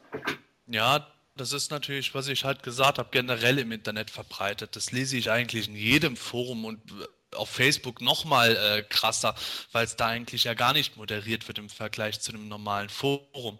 Und ähm, es ist halt, wie ich gesagt habe, scheinbar irgendwo ein, Neg ein negativ negatives Ding, was mit der Internetkultur einhergeht. Aber ähm, du hast doch, du hast halt schon recht. Zum Teil fragt man sich dann schon, wie, wie oft kann man irgendwo die, und die gleiche Litanei runterleiern, äh, auch noch auf möglichst provokante Weise, bis das Pferd endgültig totgeprügelt ist.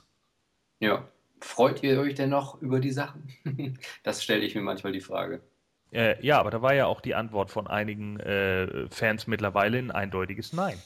Es gab ja wirklich tatsächlich genügend, die einfach ganz klar gesagt haben, nein, ich freue mich einfach nicht mehr darüber und ich bin irgendwie enttäuscht und ich werde auch nächstes Jahr kein Abonnement mehr abschließen und, und, und. Und äh, ja, gut, dann ist das eben so, ne? Dann müssen die Leute eben selber damit klarkommen und, und, und haben sich entschieden für sich. Es ist dann halt nur immer die Frage, muss man es dann auch allen anderen Leuten madig machen, ne? Ja. Ja, das ist ja eben der Unterschied. Ich kenne mehr als genug Leute, die irgendwann für sich beschlossen haben, gar nicht mehr zu kaufen, aus welchen Gründen auch immer finanziell oder weil sie enttäuscht von der Qualität oder sonst was waren.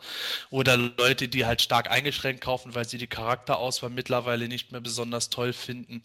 Äh, ist ja alles schön und gut, sagt man ja auch nichts dagegen. Es ist aber ein Unterschied, ob man das jetzt so macht und dann vielleicht einmal erwähnt, warum und weshalb das auch mal sachlich redet oder ob man äh, das tut oder auch so, sogar selber weiter sammelt und dann zugleich aber im Grunde alles wirklich in einem destruktiven Sinne kritisiert und schlecht redet. Das ist halt das, äh, was leider Gottes stark verbreitet ist. Nicht das Problem, äh, also das Problem an sich ist meiner Meinung nach nicht die Kritik. Kritik ist immer gut. Allerdings äh, auch nur dann, wenn die Kritik eben konstruktiv Aktives. Und leider ist mittlerweile äh, im Internet das sehr stark verbreitet und eben auch in äh, Masters-Foren, dass Kritik eher destruktiv geäußert wird. Ja, es stimmt, das ist ein generelles Internetproblem. Also das bezieht sich definitiv nicht auf Mutu, sondern das bezieht sich wirklich auf den Umgang im Internet. Ich denke mir manchmal, manchmal wäre es nicht schlecht, wenn da die Klarnamen stehen würden. Nicht, dass ich das wirklich befürworten würde, aber es wäre manchmal nicht schlecht, um den Ton einiger Leute ein bisschen zu, zu sänftigen. Und da ist äh, PE ja nun wirklich nicht schlimm, weil es auch moderiert ist. Bin ich ganz ehrlich, äh, das würde nicht so viel ändern. Ähm, Meinst du? Ja, bin ich mir sogar ziemlich sicher, weil ich, wie du ja vielleicht weißt, ich habe Medienpädagogik studiert und ich habe mich mit dem Phänomen echt oft auseinandersetzen müssen, weil ich darüber auch eine Abschlussarbeit geschrieben habe etc. und auch Abschlussprüfungen gehalten habe. Und einfach nachzuweisen, dass beispielsweise gerade in Social Communities wie StudiVZ oder Facebook trotz alledem, obwohl der reale Ton da ist, der, der Ton aufgrund von parasozialer Interaktion einfach härter angeschlagen wird, als wenn du direkt vor jemandem sitzt. Das ist einfach so. Du hast den Abstand, du hast einen äh, ganz anderen, äh, ja, einen ganz anderen Fall überhaupt von, von gegenüber. Es gibt schon genügend Leute, die am Telefon mit dir ganz anders reden, als sie jemals mit dir reden würden, wenn sie in deiner Reichweite stehen. Weil sie vielleicht Schiss haben müssen, dass du ihnen einfach eine scheuerst. ja gut, von Auge in Auge ist immer anders. Ja, genau, und darum geht es. Und gerade das Internet, äh, da ist es vollkommen egal, ob da jetzt dein Name André steht oder nicht. Äh, Im Endeffekt, erstens, wenn man dich nicht kennt, weiß man nicht, ob das tatsächlich dein echter Name ist. Selbst wenn er das ist, äh, was wollen die Leute im Endeffekt machen? Die wissen doch ganz genau, es ist, äh, es ist ein viel zu großer Aufwand. Wer würde dann sagen, oh ja, äh, zu dem fahre ich jetzt mal nach Hause und dann zeige ich dem mal, was eine Nummer ist. Also, und in dem Moment weiß man ganz genauso, der Aufwand äh, ist schon viel zu hoch, um da überhaupt irgendwas zu machen. Und und das ist genau der Punkt. Das ist der Grund, warum äh, viele Leute dann einfach so ihre wirkliche Meinung abgeben oder teilweise eine komplett stilisierte, überzogene Meinung, weil sie eben genau wissen, ja, da, da wird keine Konsequenz kommen. Für mein soziales Gefüge hat das in dem Moment eigentlich überhaupt keine Auswirkung. Es kann halt maximal eine Auswirkung insofern haben, dass irgendein Moderator oder Administrator sagt, du raus aus dem Forum. Ja, habe ich bei dir ein Thema angeschnitten. Ja, jetzt haben wir natürlich einige äh, Highlights und Lowlights ähm, schon erwähnt, die 2012 passiert sind. Wie würdet ihr denn jetzt letztendlich das Jahr 2012 ja, final oder insgesamt bewerten. Ich meine, es ist ja nicht nur 2012, es ist ja auch das, äh, das Jahr, in dem He-Man 30 Jahre alt wurde. Ähm, hat Mattel das eurer Meinung nach gut umgesetzt, dieses 30-jährige Jubiläum. Wart ihr in Summe mit 2012 zufrieden? Wie würdet ihr das jetzt endlich beschreiben? André, fang mal an. Also auf jeden Fall wurden wir 2012 gefüttert mit ordentlich Figuren, ordentlich Material und ordentlich Content. Und naja, was soll ich da drunter sagen, als dass das nicht eigentlich geil ist? Ja, ich meine, wir haben äh, Granamy gekriegt, Procrustes, wir haben Fisto, Griffin, also große Sachen gekriegt dabei. Neue Figuren wie ähm, die 30 Anniversary, äh, also obskure neue Figuren. Ähm, sowas wie Horde Prime finde ich auch ziemlich äh, herausragend. Die Preview, äh, die äh, Vorbestellung für Grayskull, dass es produziert wird, hat sich in, in 2012 ergeben. Comics sind gekommen, also ein rundum meiner Meinung nach Mutu vollgepacktes Jahr gewesen. Und das ist natürlich toll. Ich bin eigentlich in Summe eigentlich auch mit 2012 zufrieden. Also ähm, ich habe jetzt wirklich nichts, wo ich sagen, sagen müsste, Mensch, die Figuren, die hätte man sich wirklich schenken sollen. Gut, gab es natürlich ein, zwei Sachen, die jetzt weniger gut waren als die anderen, aber in Summe muss ich sagen, fand ich es gut ähm, betrachtet als, als 30. Geburtstag von Masters of the Universe, von der Marke, muss ich sagen, hätte ich mir doch ein bisschen mehr gewünscht. Also, ich meine, 30 wird man nicht alle, alle Tage, vor allem wenn man auch den 25. Geburtstag eh schon verpennt hat. Denke ich, wäre es gut gewesen, den 30 weiß ich nicht, irgendwas Besonderes zu machen. Ich meine, Castle Grayskull ist schon cool, aber das wurde ja von Mattel letztendlich nicht als das Highlight für das 30-jährige Jubiläum irgendwo verpackt und ähm, ich weiß nicht, ob man das dann wirklich dazu zählen könnte. Ähm, ja, 30 Jahre He-Man war ja diese Anniversary Line und weiß ich nicht. Ähm, ich finde neue Charaktere cool, das hat das Ganze, die, die Line an sich auch verdient, aber wir hatten es ja vorhin schon erwähnt, als 30-jähriges Jubiläum doch ein bisschen Panne. Und ich erinnere mich, dass ja irgendwie, ich glaube, die STCC war es, korrigiert mir, wenn ich falsch liege, wo ja irgendwo da auch was groß angekündigt werden sollte. Aber ja, für meinen Geschmack nicht das Richtige bei rumkam. Also ich hätte es jetzt cool gefunden, wenn jetzt, ja, ja, jetzt natürlich jetzt wirklich Theorie, in der Theorie, aber wenn es irgendwie konkret zum Kinofilm jetzt gekommen wäre, dass der wirklich jetzt 2013 ins Kino kommt oder wie eine neue Cartoon-Serie wäre doch mal so ein richtiges Highlight gewesen, aber sechs neue Figuren, die meistens dann von den Fans zerrissen wurden, ja, ist nicht das, was ich mir jetzt über um ein, ja, ein 30. Jubiläum vorgestellt hätte. Aber sei es drum, 2012 war ich trotzdem in Summe eigentlich zufrieden. Gordon, wie ist das bei dir? Ja, also äh, bei mir ist das relativ ähnlich. Ich denke, das größte Problem, das Mattel irgendwie hat, ist das Timing. Ja, also ähm, gerade was ihre Vermarktung angeht, jetzt gar nicht mal davon ausgehend, dass Digital River ständig irgendwelche Sachen verschiebt, sondern vielmehr, äh, dass sie teilweise nicht, äh, scheinbar irgendwie vom Marketing her nicht genau wissen, wo sie Highspots zu setzen haben. Und das war halt immer was, was mir so ein bisschen, äh, das ging mir so ein bisschen ab. Also ähm, wenn man äh, sowas wie die SDCC hat und äh, man, man äh, hat da eigentlich eine große Ankündigung und einige sind dann sowieso schon vergrätzt, weil dann ein Vicron auftaucht, der viel besser in die 30th Anniversary Line gepasst hätte. Vom Sinn her einfach. Äh, kloppt man dann zwei Monate später nach, ach übrigens, wir haben es geschafft, Castle Grayskull ist machbar. Nein, Mattel, ja, so macht man es einfach nicht. Man muss, wenn man sowas irgendwie groß ankündigen will oder irgendeinen Highspot setzen will, dann muss man das auch genau so machen. Da muss man die Fans dann packen, wenn sie erwartet, gepackt äh, zu werden und nicht irgendwie so nebenbei dann mal so äh, das, das Ganze irgendwie nebenbei zu bringen, sondern man muss doch äh, in dem Moment auf große Events irgendwie hoffen. Generell denke ich, kann man sich nicht wirklich beschweren. Äh, die totalen Heavy-Hitter, ähm, die hatten wir halt schon, das hatte Sepp ja vorher auch schon angesprochen. Und es kommen jetzt nicht mehr so die, äh, die allergrößten Figuren auf uns zu. Dass Raman angekündigt wurde, ist schon ein Heavy Hitter an sich. Ähm, bei dem Rest sollte man sich halt nichts vormachen. Ich denke, die Vintage-Puristen können sich nicht beschweren. Wir haben immerhin zehn Vintage-Figuren bekommen in 2012, das heißt fast pro Monat eine. Wir haben, glaube ich, dagegen 15 weitere Figuren gekriegt und das ist vollkommen in Ordnung, denke ich. Man muss nicht jede nehmen und von diesen 15 Figuren sind ja, glaube ich, sogar noch sechs im, im Endeffekt aus diesem äh, 30th Anniversary-Abo, die man ja sowieso nicht unbedingt zwangsläufig nehmen muss. Das heißt also, mit den Vintage-Figuren sind wir eigentlich ziemlich gut bedient worden. Wir sind auch äh, generell von anderen Figuren, wie ich finde, ganz gut bedient worden. Es war für mich jetzt auch nicht so, dass ich gesagt hätte, wow, äh, da ist jetzt die Figur dabei, die ich unbedingt haben will, dafür aber ankündigen auf Sachen, die ich unbedingt haben will, wie Castle Grayskull, wie Geldor, der den Fan-Choice gewinnt, etc. Das sind halt schon so Dinger, die äh, mir in dem Moment auch Spaß gemacht haben. 2012 war eigentlich ein ziemlich gutes Jahr, allerdings vielleicht auch teilweise eher aufgrund der Ankündigungen, die man manchmal hätte vielleicht doch ein Stück weit noch besser verpacken können.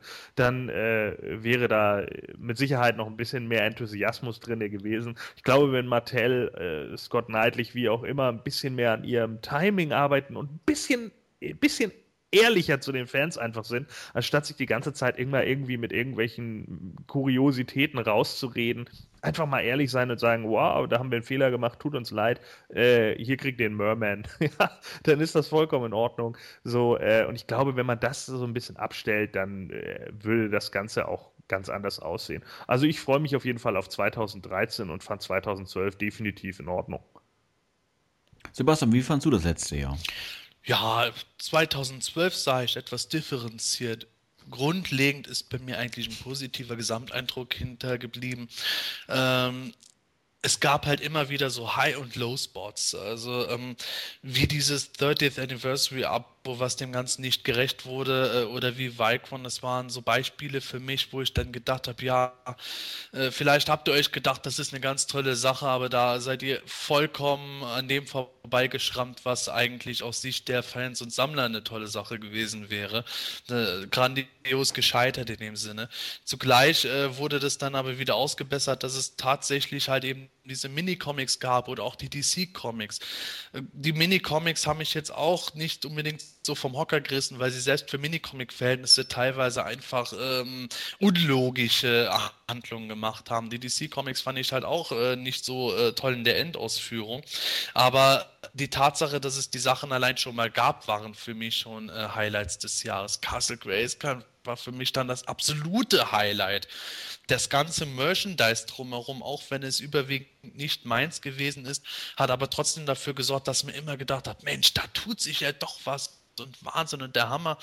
Genauso, wenn es nur darum gegangen ist, äh, gibt es, es gibt Gerüchte, da Streamworks etwas mit Shiva macht. Äh, es gibt jetzt auf der Facebook-Seite von Mattel ein Bild von Castle Grayskull, was sehr danach aussieht, als wäre das so ein Stimmungsbild für den Moto-Film gewesen. Eines dieser Bilder, was halt nur gemacht wird, um so generell die Stimmung einzufangen, die man sich für den Film vorstellen kann, wo man irgendwo denkt, es tut sich immer noch was. Und war für mich halt, äh, auch wenn das mit dem Abo nicht so gut gelaufen ist, immer was, wo ich dann gedacht habe, Mensch, es wird sich wenigstens darum bemüht, mal was zu machen. Wie Gordon halt sagt, das Timing hat häufig nicht so ganz gestimmt, aber wenn ich das dann in Summe sehe mit Videospielen und allem, ich glaube, äh, wenn es einige Jahre später sein wird, dann werden wir an 2012 zurückdenken und uns überlegen, was da eigentlich abgegangen ist. Das war auch schon für diese Toyline oder für den Status von Moto zu der Zeit herum eigentlich der Hammer. Und insofern gehe ich eigentlich äh, doch recht zufrieden aus 2012 heraus. Trotz Qualitätsmängel etc. war das insgesamt etwas, wo ich sage, dass ich mich eigentlich recht gut damit gefühlt habe. Und wenn ich etwas mehr Privatzeiten letzten Jahr gehabt hätte, hätte ich auch etliches davon, glaube ich, besser genießen können, als ich es letzten Endes getan habe. Ähm, ja, ähm, was habt ihr denn für Erwartungen für das äh, kommende Jahr, beziehungsweise für das jetzige Jahr 2013? Was würdet ihr euch denn ganz besonders wünschen? Was wäre für euch dann so ein Highlight ähm, ja, in diesem Jahr, André? Ja, also erstmal natürlich viele tolle Figuren, die gut, gute, in guter Qualität produziert werden. Ich wünsche mir auch viel Neues, nicht nur ähm, die letzten Vintage-Charaktere, eine lange Lebensdauer der Line. Gut, das ist nicht nur für 2013 gemeint, sondern auch über die Jahre da hinaus. Äh, so als persönliche Wünsche jetzt an Figuren für 2013 wäre bei mir Too Bad und Modulok und die, der Horde Trooper. Das wären so die Highlights für mich. Und natürlich, wenn noch ein Fahrzeug käme, so der Battle Ram oder auch äh, äh, äh Roton, das wären so Sachen, da da würde ich jubilieren. Und ähm, ja, was ich mir wünschen würde, äh, noch von ähm, Digital River, wäre die Versandkosten nochmal zu überdenken. Ich glaube, da läuft momentan entweder was schief ähm, oder es ist äh, gewünscht, dass man eben halt nur noch DHL-Versand nehmen kann.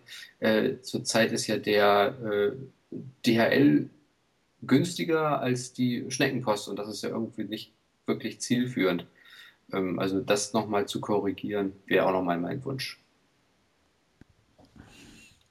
Ja, es wird auf alle Fälle ja, äh, ja noch einige ähm, Neuerscheinungen geben 2013 ganz klar und die werden natürlich auch wie in den Jahren zuvor wieder sicherlich wieder auf den Messen vorgestellt. Messen gibt es auch ja in diesem Jahr wieder einige, oder Gordon?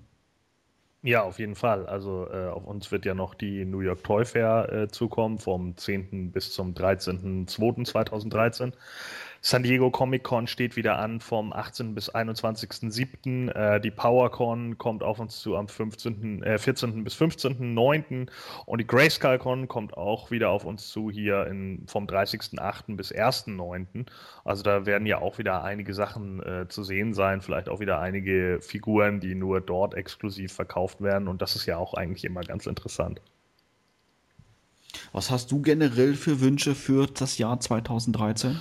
Also äh, generell äh, kann ich André da nur zustimmen. Ich hoffe auf jeden Fall, dass die Line noch ein bisschen länger lebt und dass es äh, nicht nur noch jetzt darum geht, möglichst viele irgendwie Vintage-Charaktere reinzudrücken, nur um sie dann irgendwie äh, zwei, ihr 2014 den Gnadenschuss zu geben. Das äh, würde ich persönlich schade finden. Ähm, ich hoffe natürlich irgendwie am Ende, am Ende des Jahres wieder auf irgendeine so Heavy-Hitter-Ankündigung oder vielleicht bei der San Diego Comic-Con, ne, dass so Modulog noch angekündigt wird für nächstes Jahr, dann 2014. Auf sowas hoffe ich natürlich dann noch. Ähm, ansonsten, äh, wie gesagt, mit dem Merchandise, da gehe ich ja nicht so ganz konform, also das können Sie meinetwegen auch weglassen. Dann möchte ich lieber, wie gesagt, lieber äh, gut designte Figuren, meinetwegen auch äh, aus Filmation oder eben auch super gerne aus den Minicomics sehen sehen.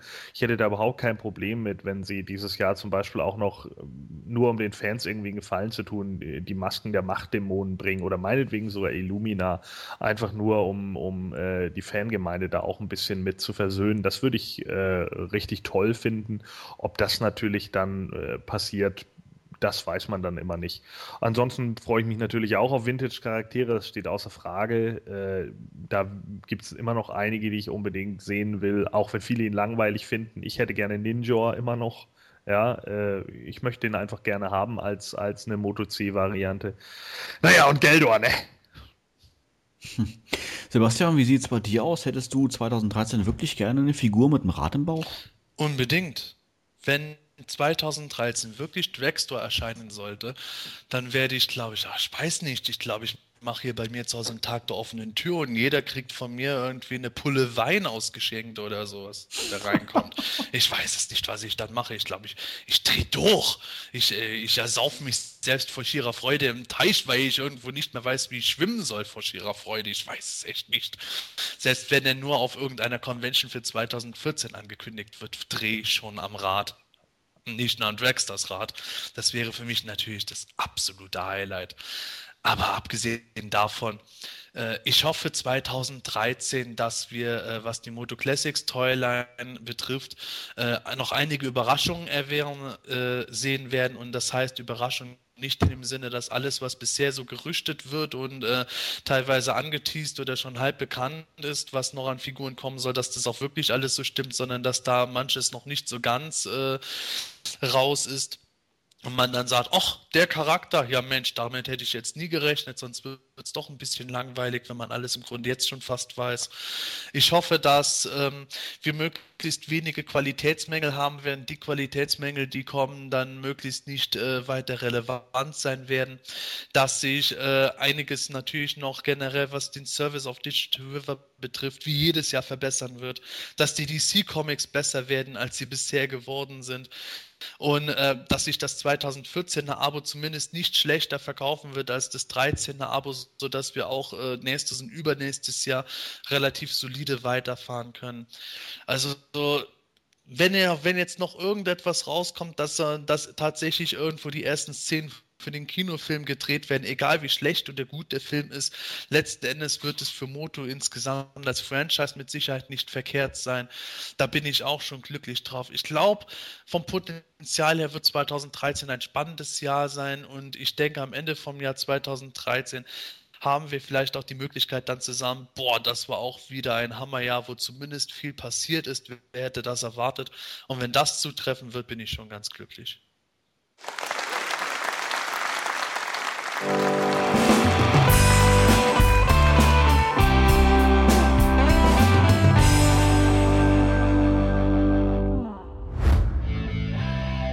Dir diese Ausgabe vom Himalischen Quartett gefallen? Dann unterstütze jetzt unseren Podcast mit deiner Bewertung und deinem Kommentar. Nachdem du in iTunes das Himanische Quartett aufgerufen hast, kannst du uns über die angedruckte Sternchenleiste deine Bewertung zukommen lassen und den Podcast direkt im Anschluss auch kommentieren. Jedes positive Feedback hilft dem Quartett, seine Position in iTunes zu verbessern, um noch mehr Fans und interessierte Zuhörer zu erreichen. Vielen Dank für deine Unterstützung. You have the power.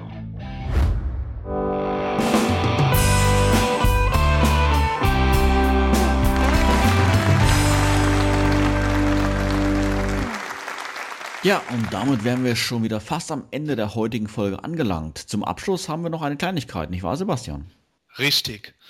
Und zwar erhalten wir sowohl im Forum von Planet Eternia als auch via E-Mail ja immer wieder Wünsche, über welche Themen wir uns mal unterhalten sollten. Äh, ja gut, wir können natürlich nicht jeden einzelnen Wunsch sofort auch umsetzen, aber wir achten schon immer drauf, was so von den Hörern gewünscht oder vorgeschlagen wird oder an Verbesserungsmöglichkeiten vielleicht entgegengebracht wird. Und äh, wenn ihr unsere Hörer also Vorschläge oder Wünsche habt, teilt sie uns gerne weiterhin mit, sowohl im Forum als auch via E-Mail oder sonst wie. Wir ähm, sehen dann einfach, was wir tun können. Feedback ist immer sehr gewünscht, nur so können wir uns weiter verbessern und auch das für euch bringen, was ihr gerne hören wollt. Denn immerhin, der Podcast ist für euch gemacht und wir sind grundlegend für jedes Thema offen. Ja, und damit bleibt mir nur zu sagen, dass wir uns bereits in zwei Wochen mit einer nagelneuen Ausgabe wieder zurückmelden. Und wenn ihr keine Ausgabe verpassen wollt, dann könnt ihr das Himanische Quartett in iTunes als auch YouTube abonnieren. Übrigens, das Himanische Quartett ist nominiert für den European Podcast Award 2012. Wenn du uns unterstützen möchtest, dann würden wir uns sehr über deine Stimme freuen. Wie das geht und wo du abstimmen kannst, erfährst du in der Videobeschreibung bzw. direkt in der News zu dieser Episode auf Planet Eternia. Vielen Dank im Voraus. Ja, bei uns heute zu Gast war André Fahlenkamp aka Eye of Fright Zone. Vielen herzlichen Dank für deinen Besuch. Ja, hat mir sehr viel Spaß gemacht. Vielen Dank für die Einladung. Ich bin gerne mal wieder dabei und sage jetzt auf ein super Moto-Jahr 2013 und aus meiner Sicht auf die nächsten acht Jahre Planet Eternia. Ja, in diesem Sinne, bis in zwei Wochen. Macht's gut, tschüss und bis dann. Macht's gut, tschüss, bis dann und denkt dran, wenn ihr jemals eurem Erzfeind die Erinnerung raubt, versteckt sein Schwert nicht unter eurer Burg. So ist es. Äh, tschüss, bis dann. Und äh, auch wenn du es nicht ganz so gerne hören wirst, Sebastian, aber ich weiß, äh, wer in dieser neuen DC-Serie sterben wird. Es wird nämlich Dragstore treffen. Er stirbt, weil er keinen Winterreifen aufgezogen hat.